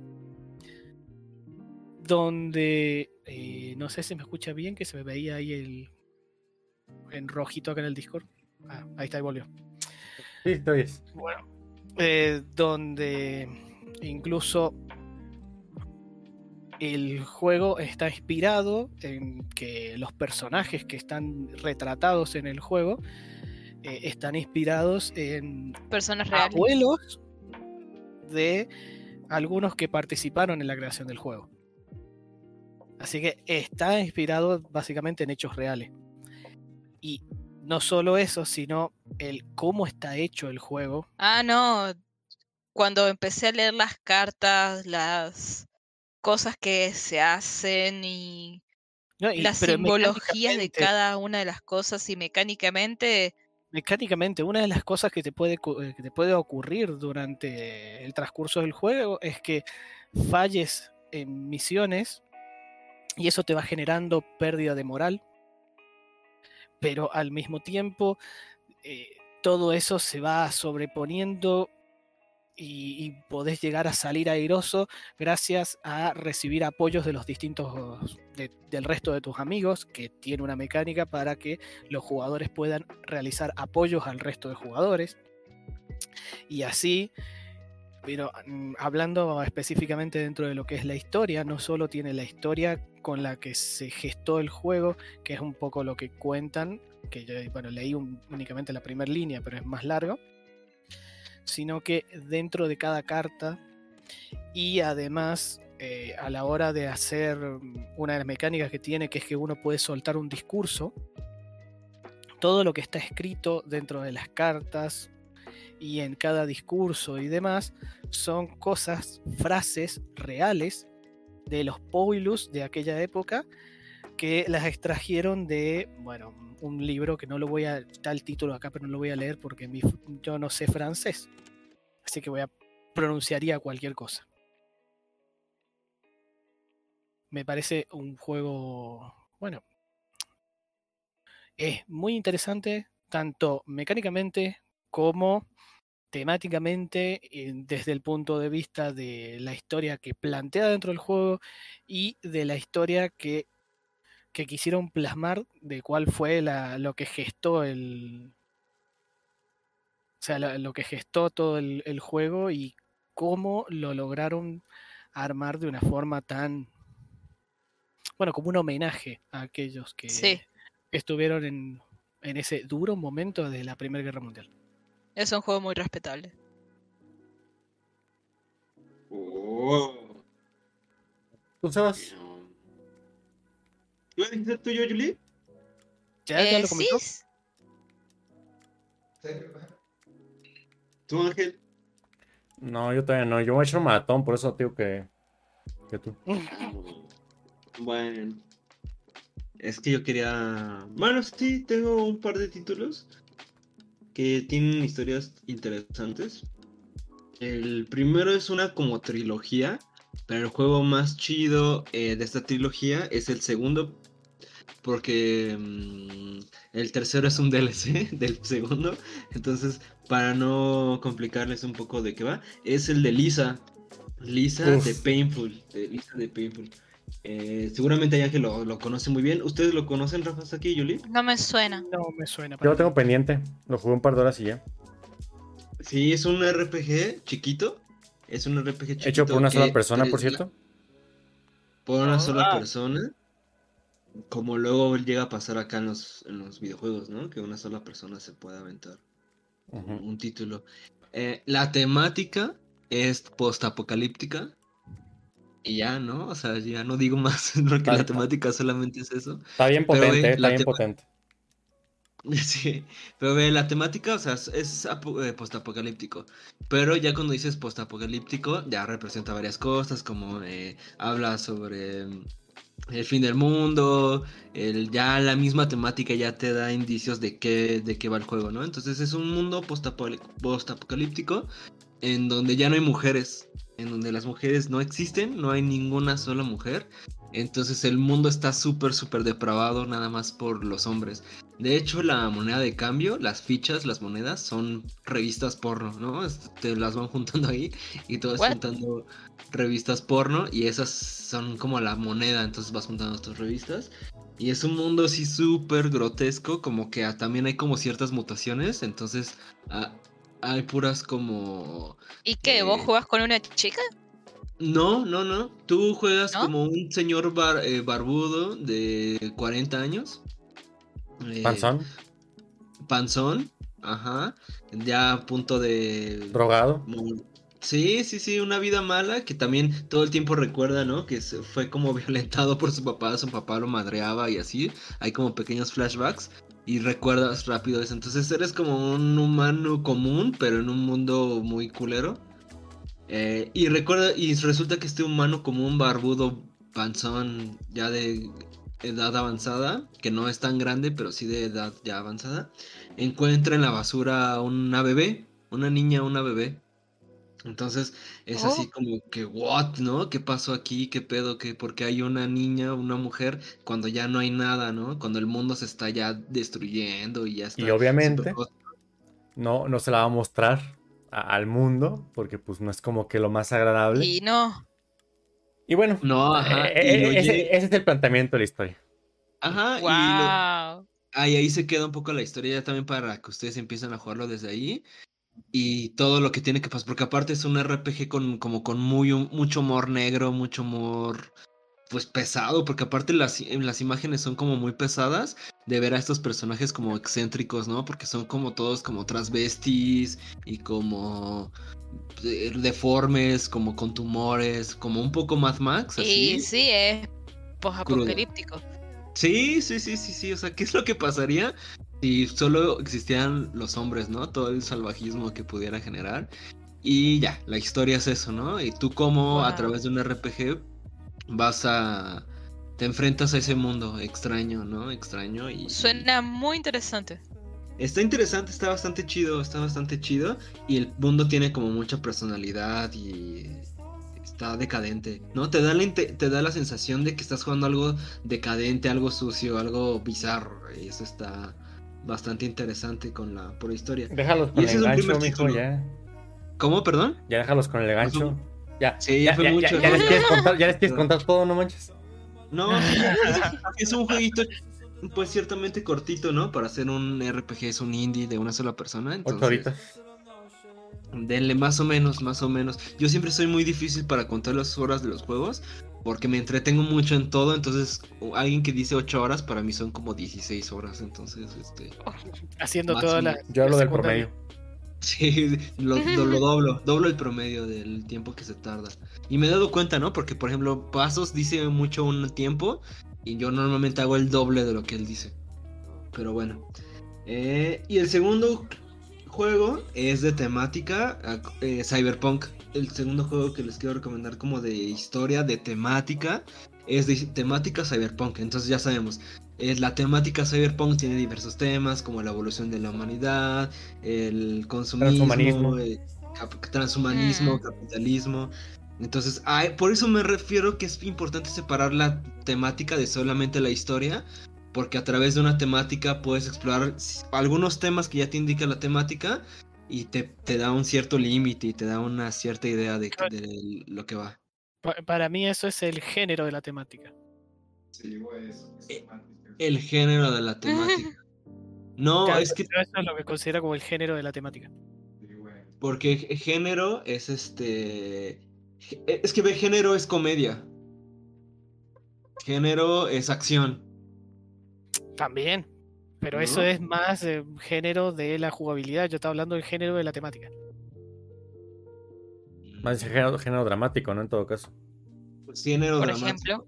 Sí, Es porque que, es que, es que, es la que es aquí, es que- general. es que aquí todo está diciendo que, que género dramático es lo mismo que género de la temática. No, más o menos, ¿no? Yo, No. yo entiendo eso. Porque ve, temática es el punto de hasta arriba desde el punto de hasta arriba de donde lo ves. Solamente eso. ¿No? Es la temática, la temática de algo, la temática de algo. ¿no? De qué va, cuáles son los los hilos que narran. Eh, que- Diego, pero Diego fíjate- dice que está de acuerdo conmigo. Pero, pero fíjate, Ah, pero fíjate, volvemos, a, volvemos un poquito a lo mismo. Nuevamente, yo aquí te podría decir que no, eso no es temática, que eso es world building, que eso es, se- que eso es el setting, que eso es el entorno. Entonces, pues, i- entonces, pues igualmente no es para meternos todo ahí. No, no es, o sea, es muy difícil definir solamente una palabra con una sola perspectiva. Mm, pues en pues lo, o sea, todo lo que estamos diciendo lo siempre lo ponemos en tela de juicio, pero me refiero a que por ejemplo dices temática medieval. Ya, ¿qué te da a entender eso? mm, Eh, No me da a entender. mundo mucho. poco desarrollado. A mí, a No, mí me, pero a mí- no a mí me da a imagina Caballeros de. Dragones. Porque si no hablaríamos en plural, temáticas. ¿No? A temáticas, ah, bueno, habla de política, temáticas, eh, explotación laboral. Esos son más bien que temáticas son tópicos dentro de la temática. La Pues- temática es el lo, vamos a pasar de lo general a lo particular. Normalmente en un en un juego cuando ves desde la parte narrativa. Entonces, desde lo general a lo particular es la temática a los tópicos. La temática es lo que lo envuelve, el- lo en general. Pero bueno, vamos a, ponerlo ahí sobre... Ah, ya estamos a punto de, de cerrar. Bueno, entonces, este juego que tiene, que está inspirado en un mundo cyberpunk, que está en un mundo cyberpunk, habla un poco sobre el sobre corporativismo, ¿no? Ya estamos en una época en donde pues el Estado ya no tiene ninguna razón de ser, ¿no? Ya no hay Estado y todo son todo está regido a través de la autorregulación de las corporaciones. Eh, pero por esta misma idea, ¿no? De que cómo las corporaciones se legitimizan a sí mismo es a través como de las consultas o a través de, de las votaciones, ¿no? O sea, a, pa- a partir de que ya ellos son los que van a tomar toda la decisión, te hacen creer que a partir de una consulta o de un voto, tú tienes alguna injerencia en la opinión final, cuando al final simplemente es, ¿no? Tenerte simplemente ahí. Entonces, una de las consultas, hay una empresa muy cañona que hace robots y que hace como estos personajes perfectos, ¿no? Para ayudar en labores domésticos o científicos, este, ¿no? Son robots como me- mega perfectos. Entonces, este... Este juego se llama Red String Club, no sé si ya había dicho el nombre, es un juego No, no. No, es el Red String Club, que es un juego indie, español, Español. precisamente. Español, ajá. eh, publicado por Devolver, ¿no? También está hecho por Devolver. Y Es por, está ah, creado por, la misma, por el mismo equipo que hizo Kentucky Round Zero, que también es un juego narrativo, muy point and click, que también tuvo mucha buena recepción en cuestión de, de narrativa e historia. Y es que mira, sí, po- por eso sigo manteniendo ahí la temática en ese lugar, porque tienes razón, aquí ya empiezan géneros. El género es el point and click, como bien dice Ángel, el género es narrativo. Pero eso ya es, ¿no? pero eso ya es, género, pero eso ya es género de jugabilidad y así más que. Más ajá, que- eso que ya es género de jugabilidad. Entonces, uff. Por eso a mí yo sigo prefiriendo dejar la temática en algo demasiado sencillo y demasiado general. Pero bueno, ahora vamos a, a estudiar bien la etimología para ver cómo lo podemos comunicar mejor. Y que, porque estamos, estoy seguro que pensamos lo mismo, pero lo estamos diciendo con palabras diferentes. Y por, lo, y por lo mismo siento que no nos debe de competir tanto la palabra específicamente. Pues al menos uno que se dedica a la comunicación, pues sí está como medio obsesionado con, ¿no? Que, que las palabras significan algo y que las palabras tienen algún poder y... Sí, vato. eso. Sí, vato, y claro, y claro que lo hace, pero por ejemplo, en mi caso, acá, una- acá cuando llamas a un artista en, en el desarrollo de juegos, pues un artista es el que te hace los dibujos, el que te hace las animaciones, el que te hace el rigging, el que te hace el modelado, el que te hace la texturización. Todo eso lo categorizas hasta como artista, ya luego pues tú lo vas desfigurando en otras categorías. Pero vas con otra persona y te le dices que esto es un artista, y decir, no, esto no es un artista, porque un artista ocupa de esto, de lo otro, no está haciendo esto. Y tú, bueno, pero es que así se conoce en mi área, primo. Ok, primo. Bueno, Y, y el que hace la música, ¿qué sería? ¿Entra Artista. dentro de la parte de artista? ¿ves? Sí, Bueno, no, de hecho, se dice músico. El artista por lo general nos referimos a lo visual. Sí, porque también está dirección de arte. Sí. Sí, Uf. sí, no, realmente, realmente no se le considera artista de ese dentro de la industria, se le considera músico. Y por ejemplo, mucha gente confunde que es el diseñador con el artista. Ah, mira, eso sí es una... Ándale, eso sí es más claro, ¿no? Y no es lo mismo para nada. Y eso, y, no, y eso es dentro de nuestro propio microuniverso del desarrollo. O sea, Claro. porque un Porque diseñador el güey lo que hizo Lisa, el güey porque- que hizo Lisa hizo todas Sí, juntas. porque el diseñador de juegos es una cosa totalmente diferente al, al diseñador de otra, de otra área. Ah, sí, eso seguro. Por eso, por eso también está potente agarrar y decir, bueno, es que la temática, el género, todo esto, embona igual aquí que embona igual en, en Akuya. Está complicado. A lo mejor yo de temática me estoy refiriendo a cómo se ve ah, en, en el cine. Y no, no tendría por qué aplicar ¿Y también y el por qué juego. hablamos, y por qué si te digo que, la peor, que el peor error que tuvieron los juegos fue agarrar cosas del cine, me usas de vicios de cine? No, es que Mm, también te, este, podría decir lo mismo del- de la literatura. Ah, Lo estoy hablando porque del cine viene también, del cine lo está tomando de la literatura. Bueno, entonces, Entonces, estamos hablando, de- hablando del del género cine- dramático en todo caso, ¿no? Podría ser, podría ser. Y bueno, ya la historia de este juego es acá en un mundo, este, cyberpunk. De hecho, es una de las buenas referencias de, de- de Cyberpunk. Y resulta que esta corporación quiere acabar con la depresión. ¿no? Quiere acabar con la depresión. Suena algo que también que lo haría, ¿no? El sistema actual a través de las pastillas, ¿no? Ah, tienes una enfermedad mental o tienes una, una afectación, te vamos a, de- a decir que es una enfermedad mental y para esa enfermedad mental te vamos a dar esta pastilla. Y ahí se arma un sistema, ¿no? Farmacéutico, eh, donde tienes que estar constantemente con pastillas para poder...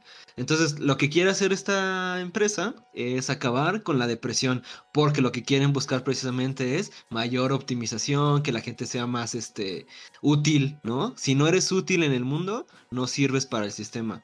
Entonces, a mí se me hace también una muy buena analogía de por qué esta empresa está buscando acabar con la depresión a través de un microchip que te ponen. Y aquí viene otra analogía bien chida lo que está pasando ahorita.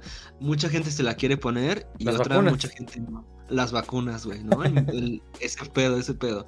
Entonces eh, se están discutiendo, ¿no? Y estos morros del Red String Club es un club que sirven tragos. Entonces en esos tragos va a, a beber la de comunicación de la empresa. Va el, este, el, mm, el de finanzas. Y va creo que el abogado. Entonces van varios personajes a ese bar. Y este morro que está teniendo el bar es como un corredor de información. Que es como un hacker. Entonces, a través de los tragos y depende de tú cómo encuentres a la persona, le dices, ah, pues esta persona está un poco como triste, vamos a servirle un vodka. Entonces, tú vas o menos tenteándole qué es lo que le sirves para ver qué información te va sacando. Ah, este güey va enojado, pues hay que darle un whisky, ¿no? Entonces, vas haciendo tú los cócteles conforme a la personalidad de... Y ellos te van pidiendo también, ¿no? ¿Qué es lo que quieren? Y lo chido es que, bueno, ya descubren entonces dicen, bueno, sí, somos libres, que cada quien decida si se va a poner el chip o no. Y, y ya como que ahí como que la sociedad se quedó como que, ah, bueno, pero esta banda que des- descubre que esos güeyes van a meter el chip, pero están trabajando con la... Los reflejos espejo, ¿no? Los, este, la molécula espejo, ¿no? La, la, no, no sé exactamente, no recuerdo cómo le dicen, pero Hormona, es ¿no? la- ¿Cómo dijiste? ¿No es hormona espejo? Eh, Hormona espejo. ¿Es la de la empatía o es otra cosa? Es algo como que pasa en el cuerpo, por ejemplo, cuando tú, tú ves a alguien bostezar. Tú Es la también bostezas. la empatía. Ah, Es la hormona de la empatía, Empatía. entonces. Ajá. sí, sí. Es de que si te, de que si ves un video de alguien que le rompen los la entrepierna, te duele a ti también. Bueno, te, hace la reacción, hace la reacción inconsciente de ay. Sí, es algo como de gestos, ¿no? De Sí. reflexión y de reflejo, que sí tienen que ver como con la, este, la empatía. Uf, tienen la palabra perfecta que le dicen, ¿no? Es la partícula espejo o la... el reflejo espejo, algo así, güey. Bueno, lo que sea. Entonces ellos se dan cuenta que cuando eh, a una persona que tiene el chip implantado ah, prende esa madre, afecta a la gente que no tiene el chip. Entonces eso hace que la banda que tiene el control del chip, pues contagia a los demás, por así decirlo, simplemente por la partícula reflejo que tenemos, ¿no? Los humanos. Ajá. Eh, Oh. Entonces eso significa que es un plan que están armando estos güeyes de con que a poquitas personas se lo pongan, ya van a poder dominar a todas las que están alrededor a través de esta este De este pequeño grupo. de este ajá, de este pequeño grupo por la partícula de espejo. Entonces estos güeyes tratan de, infil- de infiltrarse ahí en esa madre. Para Y vos sos el bartender nomás. Exacto, exacto. ¿Y ya? Mira, un bartender superhéroe casi. es un bar- es, es que los tragos, como es su que los tra- equipo. es que los tragos manipulan emociones, entonces puedes ser una persona que te revele como que secretos y así. Es que te Guau. regalan- Son, son- son cócteles mágicos. Son, son, pues sí, más que mágicos, son como de alcohol, entonces. Oigan, todo lo que están diciendo lo quiero jugar ahora. Tengo una lista. Eso está bien bueno, ¿eh? No, Eso está mano. súper chido. Y tomas decisiones también, tiene minijuegos, ¿no? Tiene el minijuego de hacer el cóctel. y tiene el de, minijuego de... de hacer Ah, esta es esa figuritas. robotcita que les decía, y esta robotcita tiene como el IQ de toda la información del mundo. Entonces ella está aprendiendo a cómo interpretar a los humanos, porque es un robot y a través de este bar, está, el bartender le enseña, ¿Está ¿no? Aprendiendo? Va aprendiendo, ajá. Oye, ¿por qué si estaba triste le, y le hiciste sentir más triste? Ah, es que con la tristeza generas tú un, un lapso de vulnera- vulnerabilidad. Bueno, se hace vulnerable la persona y ahí es donde yo entro. Ah, entonces la morra esta se explica por qué, ¿no? Y está ahí como cuestionándose esas cuestiones de... Porque se supone que esta robot tiene una falla, entonces la desecharon, algo así, y quedó ahí también en el... Es, es como un chingo de No, historias pequeñitas. no, lo que pasa es que hay como una, re- lo que pasa es que hay una rebelión y entonces la rebelión ataca el taller donde estaba ella donde estaba ella haciendo como chips. Bueno, no son chips, es como una masita que les que les cura como que las patologías que tú dices a la gente. Entonces llega como la rebelión y dice, "Sácate a la verga" y le rompe como unos cables, la empuja y pues ya sale como al otro lado averiada. Es lo que es lo que pasa con el es como, el, del- es como el del texto Son un no montón acuerdo- de no- historias. no me acuerdo cómo se llama esa, esa, esa, esa película, pero es de la tipa esa que también es como una pelirrojita que como que pierde la memoria y, y la están como que escoltando. Es algo, es algo parecido. Como la F en Life, ¿no? F en Life. Elfin Lied, ay sí, pero esa es una cosa fea.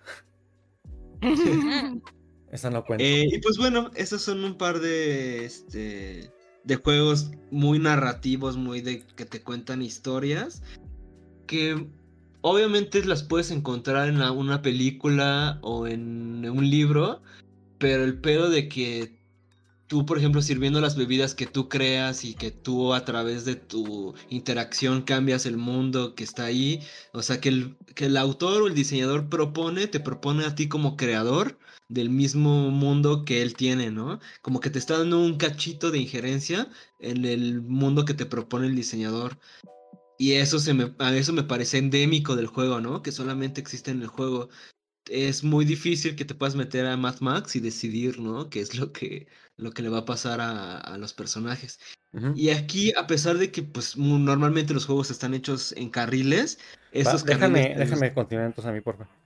Ajá, y ya voy, voy cerrando, yo voy cerrando, ya voy cerrando. Y, y pues nada, entonces les recomiendo estos dos títulos para que se echen un buen viaje. Vas a ver. Gracias. Bueno, pues yo nomás aquí, nota rapidita. Oye, sí, La- son- yo, no, yo no considero que la historia es, es igual que la narrativa, yo considero que la historia es justo eso de que estamos platicando de Destiny's Clubs, de que es, no, pues es de toda la rebelión y pasa tal cosa y pasa tal evento y llega tal cosa. Eso es la historia. Y la narrativa es la manera en que te lo cuentan. La narrativa de los videojuegos es maravillosa, y los juegos en general, porque pues tú vives las cosas. Y yo les voy a contar una lista larga, pero muy rápida, de juegos con una narrativa muy interesante, sea o no sea la historia buena, este, larga, concisa o lo que sea, porque al final tú eres el que la va a vivir y es lo que más importa. Ya sea muy sencilla como, de- como un niño que está experimentando, que está alucinando traumas y lo hace una y otra y otra y otra y otra y otra y otra y otra vez a juegos con cosas mucho más complicadas, ¿no? Entonces, vamos a pasar rapidito a lo que se pueda, ¿no? Papers, Please, eres un eres un jefe de una aduana de un país autoritario y pues tú tienes la decisión de quién pasa y quién no. Pasan muchas cosas, muchos asuntos políticos, pasa gente que ocupa pasar o se muere y tú tienes que decidir si romper las reglas de tu país autoritario a costa de tus hijos, a costa de tu familia, a costa de tu casa, a costa de tu vida o no. Y bueno, hay otra, hay, hay, un autor que recomiendo mucho que es Heart of, eh, que es este Eric Cachi, no, perdón, se llama Eric Chahi, que es un francés que fue el fundador del género, del género de plataforma cinemático, que es un juego en el que las plataformas y las acciones que haces son más que nada contextuales. Tus acciones no son fijas, no es que saltas y disparas, sino que van cambiando un poquito dependiendo de lo que esté pasando en el juego en ese momento. Y sus dos juegos principales son Another World y Heart of Darkness, que salieron para la Super Nintendo y para PlayStation 1 respectivamente en esas épocas.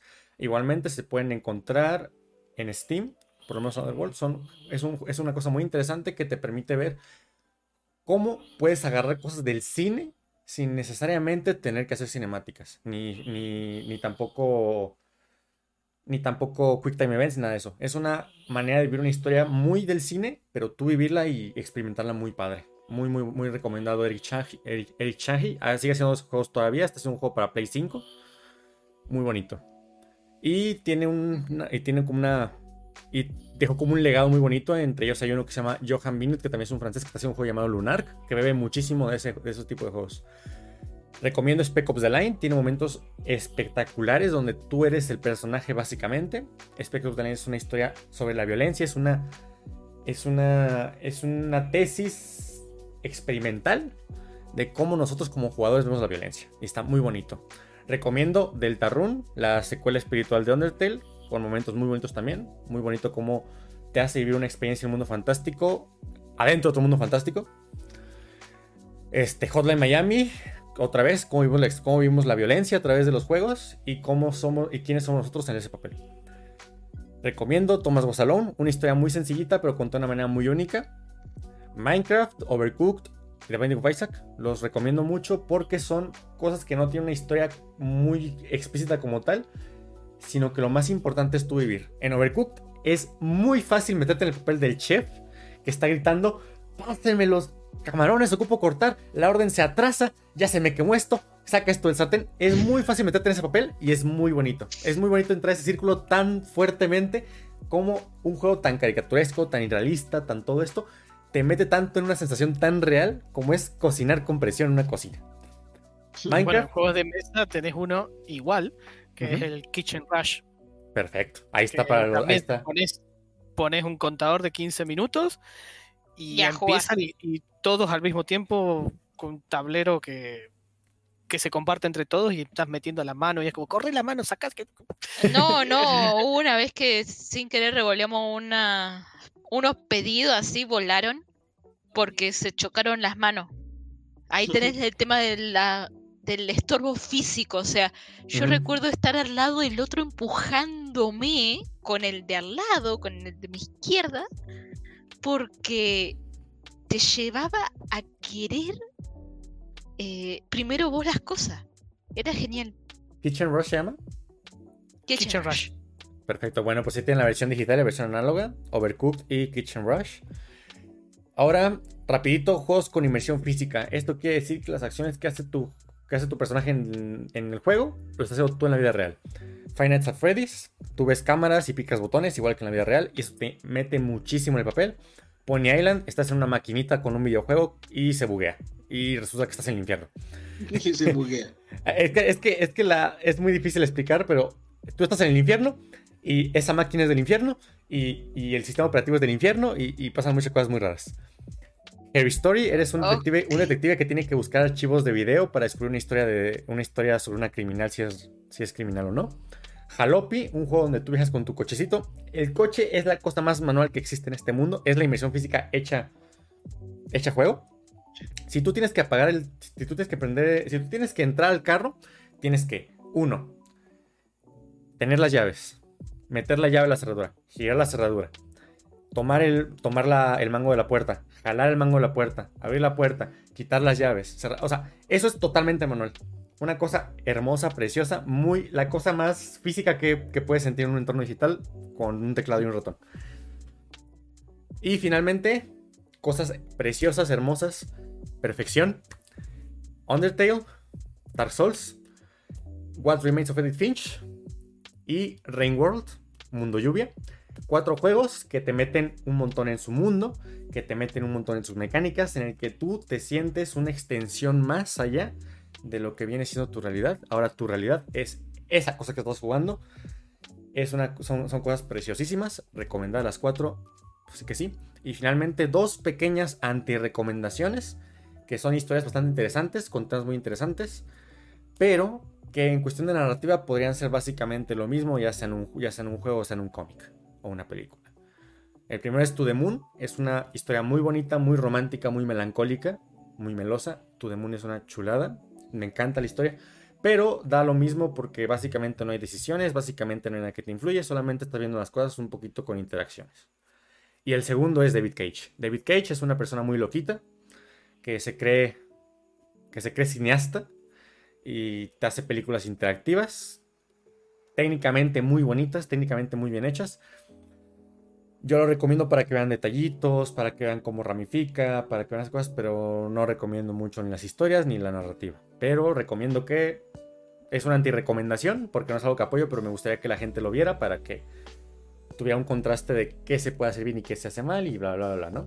Y bueno, ahí está una lista un poco larga, pero muy express de cosas que recomiendo fuertemente enfocadas en la narrativa y la historia. Bravo. Ok. Yeah. Let's go. La listita. La listita. Y bueno, ahí quedamos. ¿Algo más que quieran comentarnos antes de retirarnos?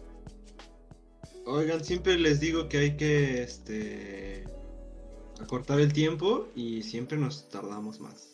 Entonces, bueno, pues está bien porque Es que nos- este es que espacio yo lo también- veo, También yo lo siento como para reflexionar con ustedes y pensar de los juegos y cuestionarnos. Entonces, pues yo le echo muchas ganas, trato de echarle muchas ganas. El próximo tema de la próxima semana está bueno, estaría bueno empezarlo a calentar desde ahora. Claro. Que no, ¿Nos Eh, dices ¿Qué sería? O nos Ah, échale, esperamos. ¿Cuál, es- cuál es el tema? Eh, Ajá. A ver, a ver si lo tengo por acá. El peso de las reseñas. O sea, con peso referido a importancia. La importancia de las reseñas. ¿A cuánto, Esto cuánto surge- cuesta? ¿Cuánto No cuesta? solamente cuánto puede llegar a costar, ¿A porque hay- es todo un mundo detrás de las reseñas. Y me gustaría charlar acerca de eso la próxima semana. Claro que sí. Ah, Pues Vale. ya tenemos tema para la próxima semana y pues lo estaremos estudiando porque tiene que ver mucho con el periodismo un poco. ¿Existe el periodismo de la de juegos de mesa? ¿Creen que eso sería correcto? Eh, Hay raro, ¿no? periodismo de juegos de videojuegos. Sí, Puede o sea- existir de juegos de mesa tranquilamente. pero ¿conocen uno? Periodismo, periodismo. Ya es noche. Porque ya, crítico es una cosa que ya le hemos dicho que más o menos hay. Que sí hay Eh. Es el tema para la próxima semana. Exacto. Bueno, bueno, sí, sí, sí. Vamos a discutirlo la próxima semana. Y pues nada, cuídense mucho, jueguen mucho y ya. Estamos de vuelta la próxima semana. Nos estaremos Creo que sí. viendo. Hasta vemos. Bye. Bye. Buenas noches. cuidan. Chao. Chao.